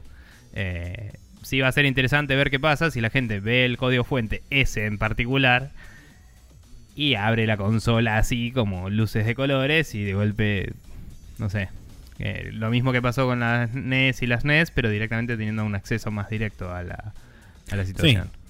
Sí, habrá que, ver cuál es el, la aperturabilidad de la consola una vez que esté en manos de, gente. Creo que, creo que la de NES usaba también un emulador conocido, pero ese tenía una licencia más cerrada. No, es eh, justamente en. Estuve leyendo y eh, el, la de Nintendo tiene un emulador desarrollado por Nintendo Europa, básicamente. Ok, mm, no dije nada. Eh, pero lo que no recuerdo era si no estaba basado en un core de algo. Ah, eso sí que no lo sé si usaba licencia MIT y eso no es necesario que el código esté abierto, o sea, eran otras licencias. No sé, whatever. Eh, continuando. Eh, el señor Doritos, también conocido como... Eh, no me sale ahora la puta que me parió. Jeff, Jeff sí, Jeff, Jeff, como quieran. Eh, anunció que el 6 de diciembre van a ser los Game Awards, eh, ese evento que a nadie le importan y que el 7 de diciembre voy a estar viendo todos los trailers. Así que eh, nada, ahí están y sean felices. Em, sí, yo como siempre, como todos los años, me voy a martirizar a propósito porque soy un masoquista de mierda y los voy a ver. y después os putearé en consecuencia. Pero... Sí, la verdad que sos bastante boludo para esas cosas, porque sí, No, no hay ninguna razón en absoluto, ninguna. En simultáneo, mientras lo dan, cada canal empieza a publicar sus trailers y, vos estás ahí como un pelotudo mirándolo ahí y bancándote toda esa mierda. Es como, espera una hora y ya están todos los trailers disponibles y espera dos horas si alguien te lo puso en un artículo y, y ya está. ¿Cuál es? Sí, qué sé yo, no sé. Es como que me gusta masoquearme con eso y putearlo, pero con, sentido de haber dicho, lo vi, fue una cagada y por eso me merezco putearlo. Este... Bueno, está bien. Aceptable como premisa, pero, pero si lo vas a sufrir, eh, listo, sufrilo. No, no digas, ay, lo voy a resufrir. es como, bueno, listo. Eh, después decís por qué lo sufriste, eso sí. Pero bueno. Eh, bien, eh, esas son todas las noticias. En el calendario para esta semana tenemos el martes 13. Eh, no te cases ni te embarques, pero quizás juega Hitman 2 porque sale para Windows, PlayStation 4 y Xbox One. y probablemente haya casamientos y embarcamientos en ese juego. Em, hoy lo vi en Steam, está 999 creo, la versión base. Y después había otras versiones que incluían todo lo del 1 y, y cosas extra. La versión más cara sale 2 lucas, básicamente que por toda la cantidad de contenido que es y la calidad que tiene el 1 ya de por sí y lo que escuché del 2, eh, me parece que vale la pena. De ahí a que sea pagable o no por cada uno es una realidad económica distinta, ¿no? Pero digo, dos mil pesos por muchas horas de Hitman me parece un buen negocio. Eh, si eh, tienen la posibilidad. Eh, después tenemos My Riding Stables Life with Horses para Nintendo Switch, que suena más creepy que la mierda, así que voy a pasar al siguiente, que es Project High Rise Architects Edition para Nintendo Switch. Eh, después tenemos el SNK 40th Anniversary Collection para Nintendo Switch, que no estoy seguro qué juegos incluirá, pero hay que chusmear. Eh, creo que trae 40 juegos, que entre los cuales hay un montón de Metal Slugs, un montón de King of Fighters y un montón de juegos de SNK, básicamente. Está muy bien. Eh, no sé qué precio tenga, pero se me hace a que de alguna u otra forma le va a romper el orto a la colección de, Street Fighter. Porque con que salga lo mismo y son 40 juegos, ya está, ya le ganó. bueno. Y sí. Em, bien, después tenemos el Spyro Reignited Trilogy para PlayStation 4 y Xbox One. El miércoles 14 tenemos el Fallout 76 para Windows, PlayStation 4 y Xbox One. El jueves 15 tenemos el Trailblazers para Nintendo Switch el Underworld Ascendant para Windows, Mac y Linux, que recordemos que este es una especie de secuela espiritual del eh, Ultima Underworld, que no sé si lo recordás vos, Max, o, no, pero es básicamente un juego en primera persona de que inició el género de los Immersive Simulators, básicamente pre-Thief, pre todos esos juegos, pre-System eh, Shock y todo eso Primera persona, fantasía, poderes, eh, física, eh, personajes NPCs con que van a hablar, todo eso. RPG a la Elder Scrolls, pero un poco más orientado a romper todo con la física este en particular. Em, y después tenemos por último el viernes 16 el Pokémon Let's Go Pikachu y Let's Go Eevee para Nintendo Switch. Y Nintendo se va a cansar de imprimir plata. Eh, esos son todos los juegos para Así es. Bien, y con eso nos retiramos hacia la main quest de esta semana, donde vamos a hablar un poco sobre un artículo de les dejo a elegir o Gama Sutra o Games Industry.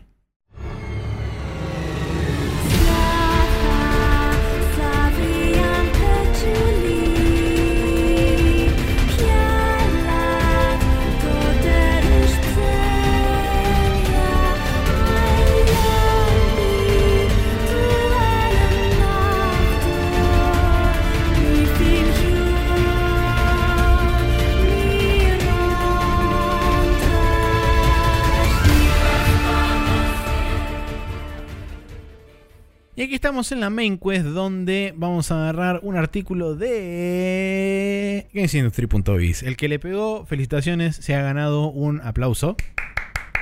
El que no, no. Así que, bien, ahora sí. Eh, este artículo de GamesIndustry.biz dice Dude, Where's My Money? Parte 1. O este Chabón, ¿dónde está mi plata? Parte 1. La ciencia de Steam. Eh, es un artículo que se concentra más que nada en todo lo que es. También hay una segunda parte que probablemente la charlemos en un momento posterior, porque es un artículo muy largo este. Eh, pero es un artículo que se concentra básicamente en ir por todos los pasos que requieren publicar un juego desde que, digamos, básicamente uno lo tiene terminado hasta que el juego está disponible efectivamente a la venta. Y, hay como bastantes, bastantes cosas interesantes para charlar y discutir. El artículo este está dividido en, creo que son cuatro grandes segmentos. A ver, uno, dos, tres. No, eran tres al final. Bueno, eh, tres grandes segmentos. Dice, la primera parte es más que nada determinar cuál va a ser el precio. Eh, por supuesto, basado en lo que uno invirtió como presupuesto y demás. Pero hay que tener en cuenta que hay un montón de factores extra más allá del simple hecho de tomar la cantidad de, total de presupuesto que vos tenías dividido por el precio que vos querés que tenga cada unidad. Eh, porque hay una realidad dentro de Steam que es puntualmente la primera que eh, no todos los países del mundo la moneda eh, está, digamos, transformada a la misma cantidad de dólares que equivale en lo, en lo que es la moneda, digamos, eh, original de dólares, que por ahí es, si uno está en Estados Unidos o en otra parte del mundo, Steam seguramente se manejará en dólares internamente con los desarrolladores, pero eh, el mercado se rige en cada uno de los países del mundo con sus diferentes monedas. Entonces, lo que dice acá, por ejemplo, es que eh, vos podés tener un price tag de 20 dólares para tu juego, pero en China eso representa alrededor de 10 y en Rusia eso representa alrededor de 8. Entonces estás perdiendo un porcentaje bastante importante dependiendo de cuál sea la conversión. Eh, y lo mismo sucede acá con nuestro país. Hay juegos que justamente no están a lo que deberían estar según el cambio oficial del dólar. Están notablemente más baratos. Entonces lo que, lo que dice el chabón es que en base a eso uno tiene que como acarrear parte del error y eso ya automáticamente hace que calculando el promedio aproximadamente te eleva un X cantidad de porcentaje la cantidad de unidades que vos necesitas vender. O sea, el chabón da ejemplos concretos. Dice, si digamos que querés vender tu juego a 20 dólares. Entonces, eh, o sea, como que no, no debate mucho cómo setear el precio. Dice, sobre setear el precio. Digamos que querés 20 dólares. ¿Cuántas copias tenés que vender para ser solvente? Es la pregunta. Entonces ahí hace todo el cálculo. Y es como, si te salió 100 mil dólares, la cuenta me da 12 mil y pico. y es como, pero eso deberían ser 5 mil. O sea, vos haces la cuenta y 5 mil por 20 es como listo. Eh, y no, y ahí te explica todo. Eh, entonces te empieza a explicar y dice, bueno, porque le, pongámosle que por las audiencias que apuntás, lo que sea, proyectamos y en Estados Unidos va a haber 30% de ventas, va a haber tanto no sé dónde, tanto no sé dónde, y eso te da estos números y eso te incrementa ya de movidas 6 mil y pico. Y después eh, habla de, además están los sales, además están, no sé qué, me estoy adelantando, pero digo, es como que te va sumando factores y te va incrementando el valor, eh, la cantidad de La cantidad de copias que necesitas vender, claro para ser solvente, mientras que te recomienda cosas eh, que puedes hacer para mantenerte relevante y mejorar en un periodo de tiempo las ventas. Lo cual es interesante también, porque es como... Es sabido que las primeras dos semanas a un mes inclusive últimamente cambió un poco esa figura, ¿no? Eh, quizás por la porque el boca en boca y las redes sociales ganaron bastante terreno comparado con la con el marketing tradicional que venía de la generación anterior. Sí, eh, ayudan a que un juego traccione mejor a la hora de, estar, digamos, en boga durante mayor cantidad de tiempo y aún si se traslada de boca en boca o justamente a través del famoso marketing viral, es como que se sostiene aún todavía más en el tiempo y eso te puede dar a vos como desarrollador una ventana aún más grande de tiempo para generar una mayor ganancia o poder, aunque sea, como decíamos, llegar a cero y ser este, eh, rentable. Sí. Pero bueno, nada, eh, si querés seguir contando, no sé. Sí, no, bueno, eh, básicamente la primera parte habla justamente de cómo aproximadamente calcular el, el, valor y calcular la cantidad de copias que vas a requerir.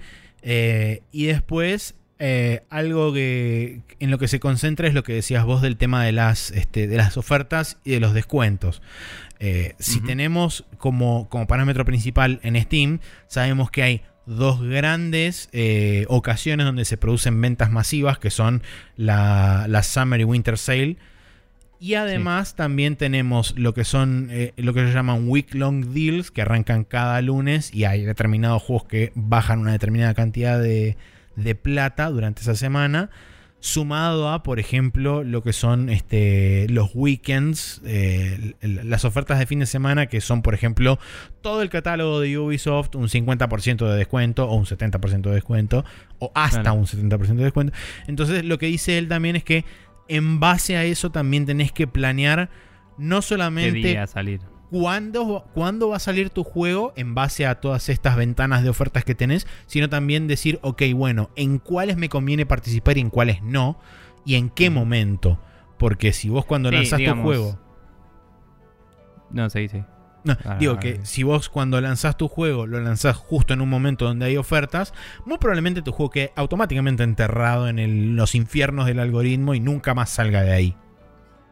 Claro, a, eso iba, que, que lo de en cuáles te conviene participar y que no era un punto medio aparte, porque justamente te dice, si salís un viernes tenés que competir contra juegos AAA en oferta. Y eso es complicado. Eh, también es interesante que menciona números bastante concretos de cómo está hecho hoy, eh, o la última vez que él chequeó más bien.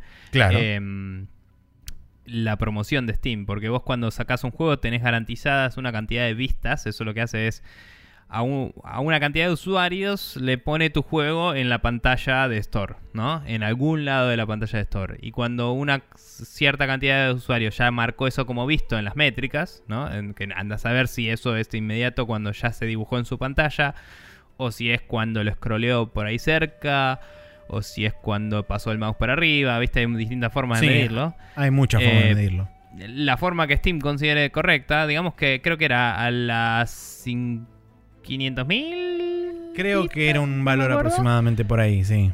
Cuando 500.000 personas vieron tu juego, ¡pum! Se fue de la pantalla del store. Entonces es como... Eh, a menos que le esté pegando, ¿no? Si la está pegando, por ahí vuelve a figurar en mejor vendido, lo que sea. Claro, como te dice, vos tenés que aprovechar estas cosas y tenés que tener en cuenta estas cosas. Entonces habla también de considerarle access. Considera uh, ir puliendo tu juego desde antes con poca gente porque de paso eso trae el boca en boca y ya cuando sale ya hay gente que ya lo habló sobre eso y te metió en la wishlist y la wishlist tiene sus propias cosas y hay una discusión abierta sobre si la convertibilidad de eh, cuánta gente deseó el juego y cuánta gente lo compró, decía, mostraba números, en general por medio estaba en 5 a 7%, ¿no? De gente que compra el sí, juego. Sí, la tasa de conversión es bajísima de lo que es wishlist a compra. eso hablando creo que del primer mes, primer mes y pico era. Sí. 5 eh, a 7 y decía que si tenías mucha, mucha suerte, en un año podías llegar a 30%. Em, siendo zarpado, onda, me fui a la mierda. Eh, entonces, pero decía, la wishlist igual te mantiene visible y hace que le lleguen los mails a la gente cada vez que está en oferta el juego. Entonces es como vos querés apuntar a eso. Y es interesante, es interesante cómo aborda cada feature, ¿no? Cada, cada sistema que Steam tiene implementado para la visibilidad, que también te lo llama la atención, ¿no? Cuando lo analizás desde afuera, nosotros que no estamos vendiendo juegos, pero que lo vemos y lo charlamos en el podcast, es como postas, una bocha de mecánicas distintas que están todas intrínsecamente relacionadas y es como que tenés muchas formas de abordarlo. Y los consejos que te da el chabón son zarpados, porque uno siempre iría por decir, no sé, eh, a quién le pago para figurar en el store principal y nada más. No pensás en todo esto. Si sos una persona que no está involucrada en marketing y en analytics y en business intelligence y en, no sé, etcétera. Varios. Sí, Garopping Wisdom. Eh, una de las cosas que también... este Título del capítulo. Eh, una de las cosas que también es interesante que destaca como herramienta, que muy pocas veces personalmente yo le doy bola, pero quizás hay mucha gente que le presta atención, que son los famosos cupones de descuento que te aparecen cada tanto en el inventario. Y son por ahí herramientas o formas de también, como decías vos, del tema de la wishlist y demás, de llamarle la atención a un eventual este, cliente tuyo, a un eventual eh, consumidor, de que, bueno, ahora no solamente tenés la posibilidad de comprar este juego en particular que te estoy diciendo, sino que además tenés un, no sé, 15% de descuento. Para comprarlo o para regalárselo a alguien también, porque no solamente tenés que pensar en pos de, bueno, una unidad que me va a comprar una persona, sino que también puede ser que esa persona ya lo haya comprado y puede ser un potencial evangelizador de tu juego este, haciendo justamente uso ya sea de los cupones, de, como decíamos, recomendación a través de redes sociales y todo lo demás. Pero dentro de lo que son estrictamente las herramientas de Steam, me parece eh, muy hábil de su parte haber destacado los cupones porque quizá nosotros no es algo que consumamos, pero que es una herramienta válida dentro del, dentro del ecosistema de Steam. sí, la verdad es que, que no se usa mucho, pero sí, eh, el hecho de que ya puedan ser tradeables de por sí te otorga eso, como decís, de, che, me gustó mucho este juego, el juego me lo dio porque lo tengo y toma, tipo, comprátelo. Claro. Em, nada, la verdad es que eh, me sorprende un poco que no haya encarado algunos otros temas que quizás hemos visto en otros artículos, como lo son la integración de las cards eh, o quizás eh, qué tan importante o no que eso ya es un debate no sobre la venta del juego, pero digo, si, si tiene datos duros sobre eh, si un juego multiplayer eh, vende más solo porque ves a tu amigo jugarlo y decís, uy, me lo compro y juego con él, ¿me entendés? O sea, esos datos parecerían interesantes. Sí, también hay, un, cierto porcentaje de la audiencia de Steam que también consume juegos que tengan la integración con trading cards y qué sé yo, justamente porque utilizan Claro, justamente porque utilizan esas cartas ya sea para o generarse crédito a ellos mismos y después eso poder gastarlo en otros juegos o este esas cartas después las transforman o las coleccionan o lo que sea. Eh, em, nada, y, como que no, o sea, me sorprendió eso, que no habló mucho de integrar Steamworks, si hay incentivos o no de parte de Steam, si eso te sube la visibilidad, si eh, o sea, ese tipo de datos quizás habría que buscarlo en otro lado. Entiendo que también esto es un abanico que después en los otros artículos va a abarcar otras cosas, no solo Steam. Pero digo, dentro de Steam todavía quedan muchas cosas por explorar eh, en esta conversación que me parecen muy relevantes, ¿no? Em, y nada, y la verdad es que hoy en día vas al store y por ahí no están muy presentes eh, de movida, pero siguen existiendo los Steam Curators también.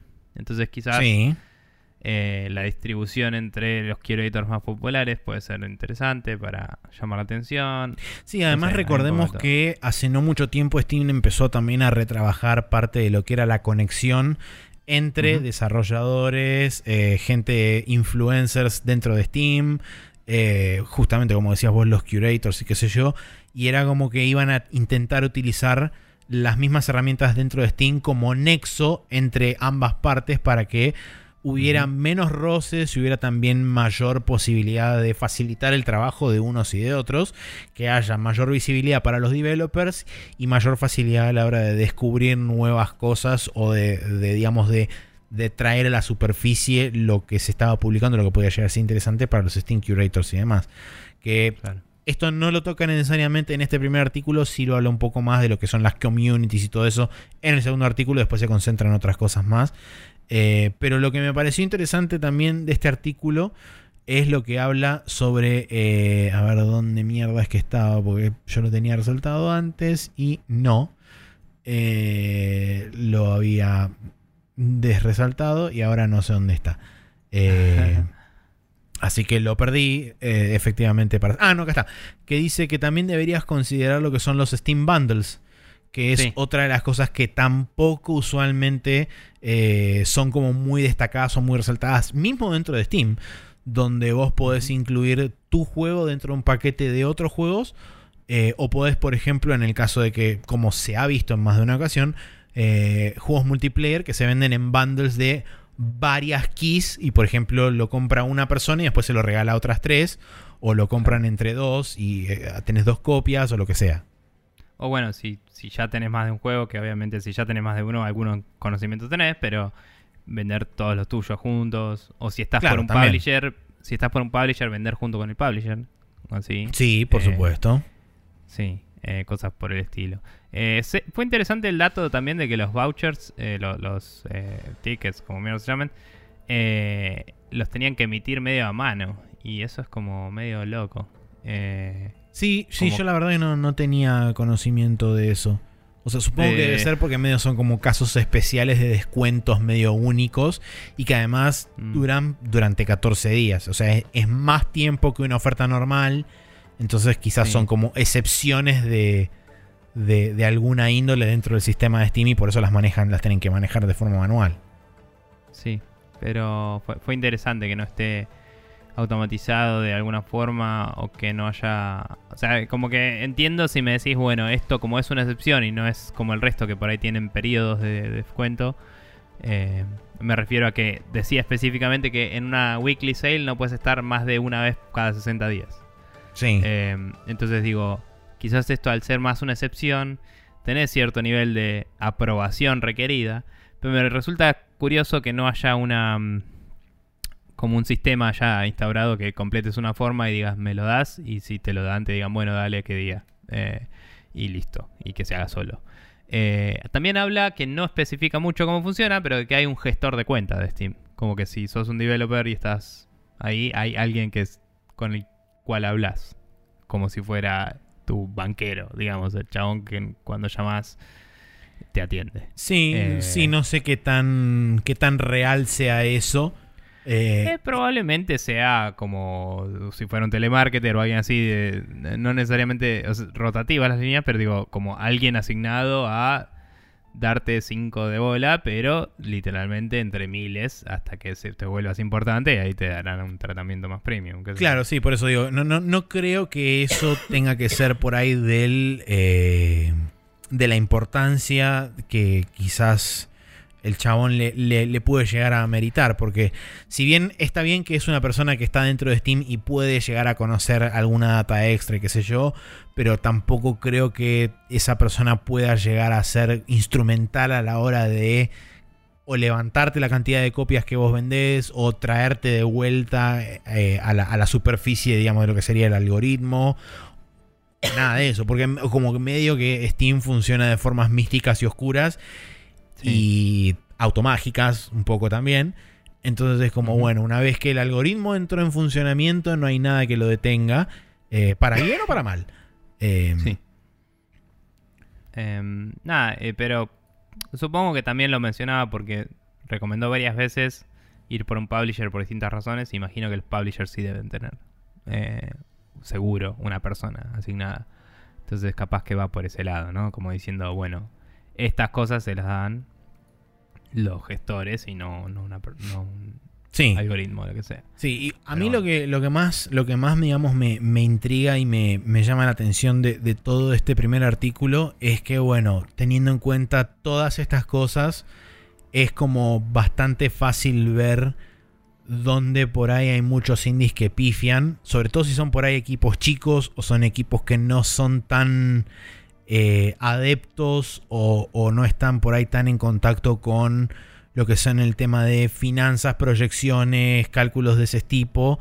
Y son más como chabones que se acobachan durante X cantidad de años en un sótano entre tres y tipo programan y dicen, bueno, ya está, que salga el juego.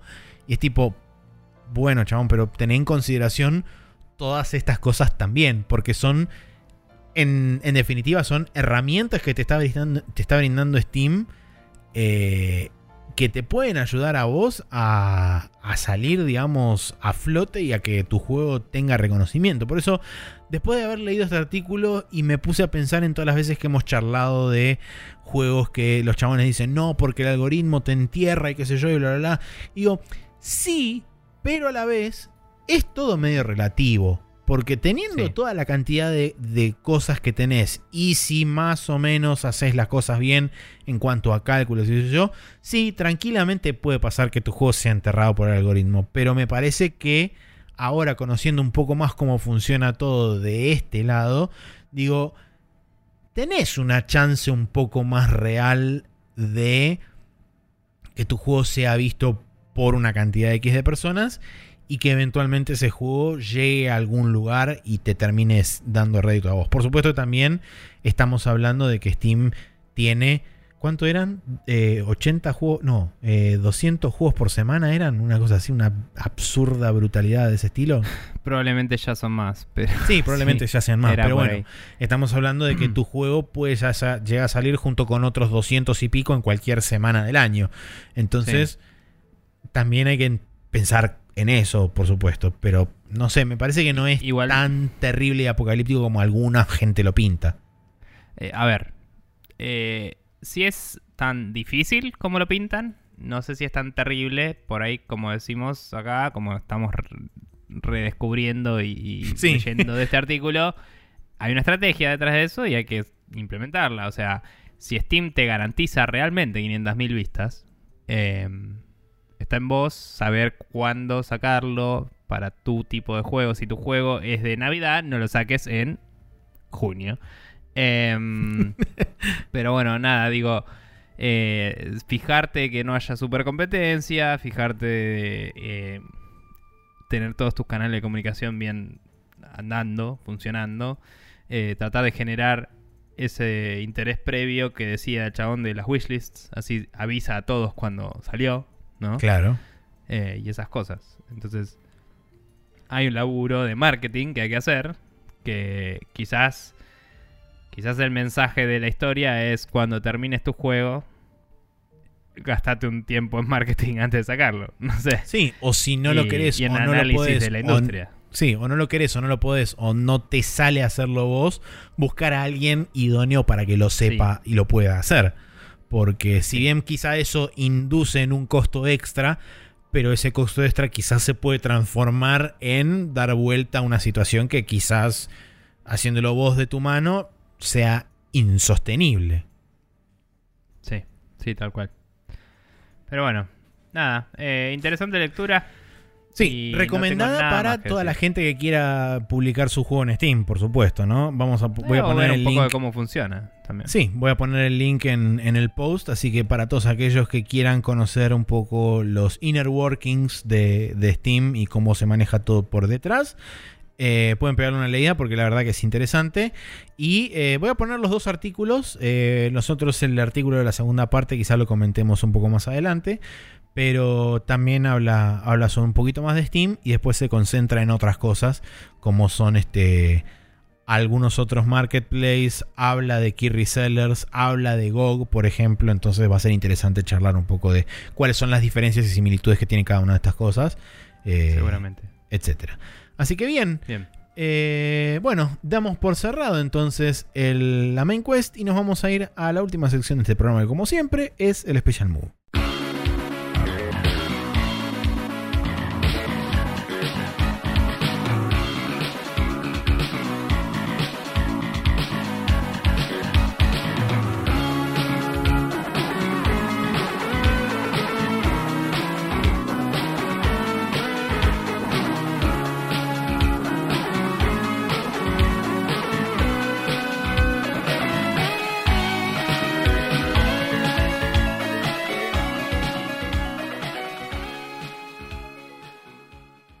Y aquí estamos en el Special Move donde tenemos una recomendación cada uno. Eh, Nico, ¿viene de música esto? Sí. Eh, en realidad, so, viene del videoclip en particular que es zarpado. Y. Mm, la rompe y la canción está buena también. Pero. Y lo descubrí acá, esta movida que es como. Creo que eran dos chabones. No sé, es como que no me informé mucho. Fue como, ah, este videoclip se va a la recontra remil garcha. Y después escuché el disco un par de veces y fue está bueno. Em, pero bueno, esto es Siamés Mr. Fear, se llama. Eh, lo publiqué en mi Facebook, quizá alguno de los seguidores que me tienen lo haya visto. Eh, tiene una animación del carajo el videoclip. Te recomiendo que lo chusmees después, Maxi. Ok. Mm, tiene un estilo bastante eh, modernoso, quizás algunos dirían Cal Arts en algunos sentidos. Eh, y me recuerda eh, personalmente, igual Cal Arts es una forma medio despectiva, ¿no? De, calificar, es, es, usado de forma despectiva, pero tiene influencias de ese estilo. Eh, me recuerda particularmente el arte de Estampita, eh, una amiga mía que hace arte muy copado. Y hasta cierto punto me pregunto si tendrá algo que ver, porque ya participo de animaciones muy copadas ya. Claro. Eh, pero bueno, nada, la verdad es que el videoclip se va a la mierda y está buenísimo lo bien hecho que está. Y va muy bien con la música, guste o no. Y yo creo que está buena, pero nada, no es, no es precisamente uno de los géneros de música que suelo escuchar. Eh, en particular, al menos, no, no, sé ni qué género vendría a ser, ni idea, es música. Género em, música. Sí. Así que nada, eh, interesante, es medio ciencia ficción, hay como dos personajes y hay como una especie de distopía y cuando se tocan la mano se convierte en un gigante re loco y se va todo el choto. Es muy loco y está bueno. Está muy bien. Em, nada, eso.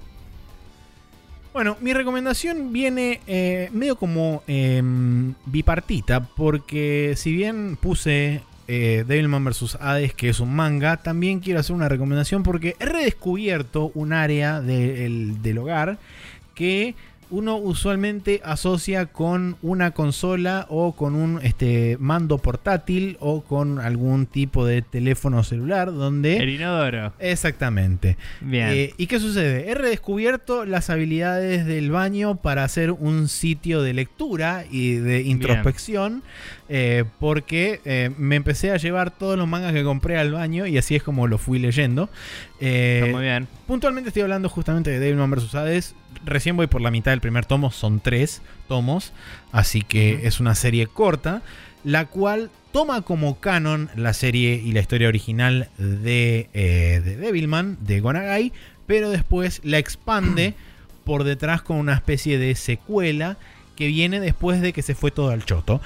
Mm, ok pero digamos que no, no tiene el final. O sea, toma todo lo que fue Devilman, excepto el final, final, final, final, final de Devilman. Ok. Porque Devilman continúa con vida. Decide o sea, hay un conflicto ongoing de, eso que pasa al final. O sea, es, durante ese conflicto. No, es posterior a ese conflicto, porque te voy a explicar.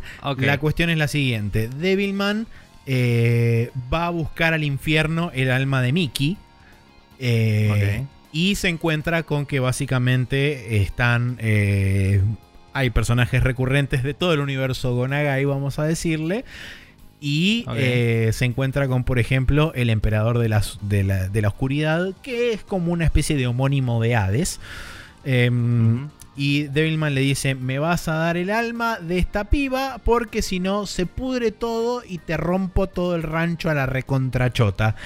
Eh, en ese momento el emperador de las tinieblas no estaba ahí, estaba Perséfone, justamente la esposa de Hades, y le dice, yo no te puedo dar nada, el único que puede darte algo es Hades, pero Hades no va a querer, entonces dice, ¿sabes qué? Me pudrí, destruyo el infierno a la concha de su madre y libero a todas las almas. Y se arma un quilombón del san carajo porque todas las almas vuelven a la tierra y empiezan a revivir monstruos, bichos, cosas raras, gente que termina en almas de, animales y la gente obviamente cuando vuelve a sus cuerpos, que no necesariamente pueden ser sus cuerpos, eh, no tiene recuerdos de nada y son básicamente eh, cachos de carne con un sentido animal metido adentro. Entonces, cuando tienen hambre comen, cuando tienen ganas de garchar garchan, cuando tienen ganas de matar matan y así es como viven la humanidad. Y es como medio todo Mad Max mezclado con un poco de Puño de la Estrella del Norte porque tenés a Akira Fudo caminando por edificios todos destrozados mientras hay bichos que parecen zombies, pero en realidad son como humanos ferales, eh, correteando por ahí y comiendo, garchando, matándose, etcétera, por el universo. Mientras eh, Akira Fudo ahora está buscando el alma de Miki Makimura en algún lugar de todo ese tiempo. Y el emperador de la oscuridad lo que dice es básicamente, así que me rompiste mi casa, ahora vas a ver. Y le empieza a mandar gente. Y así estamos. Esa es la, primera, eh, digamos, lo que sería el primer acto. Eh, no sé cómo va a terminar porque todavía no llega hasta el final, pero digamos que tiene pinta de que va muy interesante. Los niveles de Ultragore de Onagai están presentes. Los niveles de Me importa todo un carajo de Onagai están presentes también. Eso, te iba a preguntar, ¿está dibujado por él o es...? No, está eh, dibujado por eh, un grupo de personas que se llaman Team Moon, que no sé quiénes son, pero dibujan del recontra mega hiper carajo y está dibujado como los dioses. Eh, a ver, estoy viendo imágenes en internet y ya está muy bien, perfecto. sí, está realmente muy bien. Así que bueno, ahora en homenaje a que yo recomendé un nuevo manga de Devilman, Nico me dijo, Che, recomendamos, eh, pusimos alguna vez el tema de Devilman, el original de la serie del 70. Yo le dije, ¿sabes que no? Y eso es lo que va a suceder después de que terminemos este podcast. Así que, Nico. Así que, Arewa, Dareda, Dareda. ¿Cómo? Arewa, Dareda, Dareda. Exacto. Además de eso, ¿cómo hace la gente para escuchar este podcast, recomendarse a otra gente? Yo, eso. Bien, eh, pueden escucharnos eh, en el medio que estén usando en este momento, por ejemplo. Eh, también pueden usar Spotify si quieren. desde hace unos capítulos subimos todo ahí, así que está todo disponible para ustedes. quizás es la forma más fácil que hay hoy en día. También estamos en expressionnews.com, donde está nuestro, nuestro blog, donde subimos los capítulos. los mismos están hosteados en archive.org, donde pueden bajar todos si quieren. Si les gusta la idea de bajarlos y conservarlos, hay gente que lo hace. Eh, y tenemos un feed que pueden suscribirse, que es sprechonews.com barra podcast. Si lo copian y lo pegan en su gestor de podcasts o RSS favorito, podrán acceder a los capítulos cada vez que salen a las 0.30 horas de los martes, más o menos. Eh, y por último también estamos en iTunes, lo cual hace que si buscan en casi cualquier gestor de podcast eh, salte ese feed. Em, pero bueno, recomendamos que siempre se suscriban a nuestro feed personal que tenemos un poco más de, nuestro feed propio, sprechonews.com barra podcast, que tenemos un poco más de control sobre eso que sobre lo que haga iTunes con, con ese feedburn, lo que sea que tiene. Em, así que nada, eh, esos son los medios para seguirnos también en Spreadshot News TV. Van a poder eh, ver lo que sobra de Spreadshot News, donde tenemos todos esos temas que a veces pasamos al final del capítulo. A veces pasa que los videos se dan de baja. Había uno que estaba de baja. Eh, y creo que falta alguno porque nada, lo actualizamos cada tanto. Em, pero, pero ahí están los temas que ponemos al final del capítulo. Y The Beruman no Uta va a ser la siguiente eh, adición. Eso es, correcto. Sí, así que nada, yo no tengo nada más que decir. Me voy a cenar comida muy sana y eh, acostar temprano porque me tengo que levantar a seis y media de la mañana. Para, sí, para eh, ir a romperme todo mañana, todo el día haciendo Hermoso, hermoso, qué belleza. Porque, porque nada, un monje Shaolin una vez se iluminó y acá estamos. Así que es así. Creo que eso es el final de, de todo, no se puede decir más nada después de eso, así que nos vemos la semana que viene.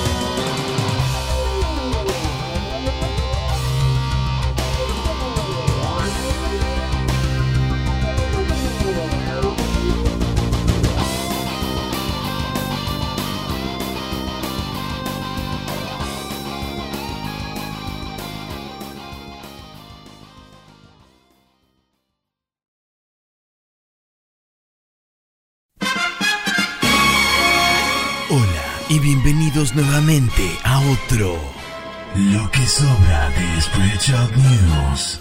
Hoy les traemos Mizuki Ichiro con Devilman Nota. Arewa dareta, dareta, dareta. Arewa Devilu, Devilman, Devilman. 裏切り者の名を受けて全てを捨てて戦う男。デビルは脳は超音波。デビルイヤーは地獄耳。デビルウィングは空を飛び。デビルビームは熱光線。悪魔の力身につけた正義のヒーロー。デビルマン。デビルマン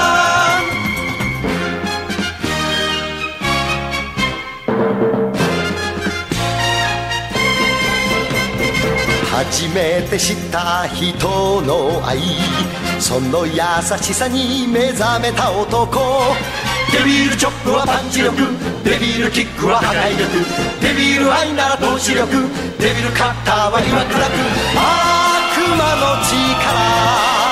身につけた。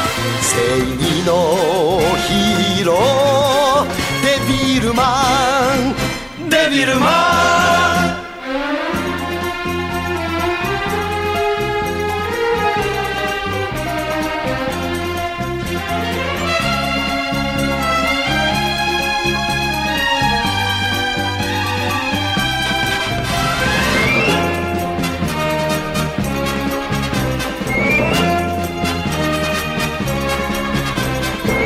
れは誰だ？誰だ？誰だ？あれはデビルデビルマンデビルマン裏切り者の名を受けて全てを捨てて戦う男。デビルは脳は超音波。デビルイヤーは地獄耳。デビルウィングは空を飛び。デビルビームは熱光線。悪魔の力。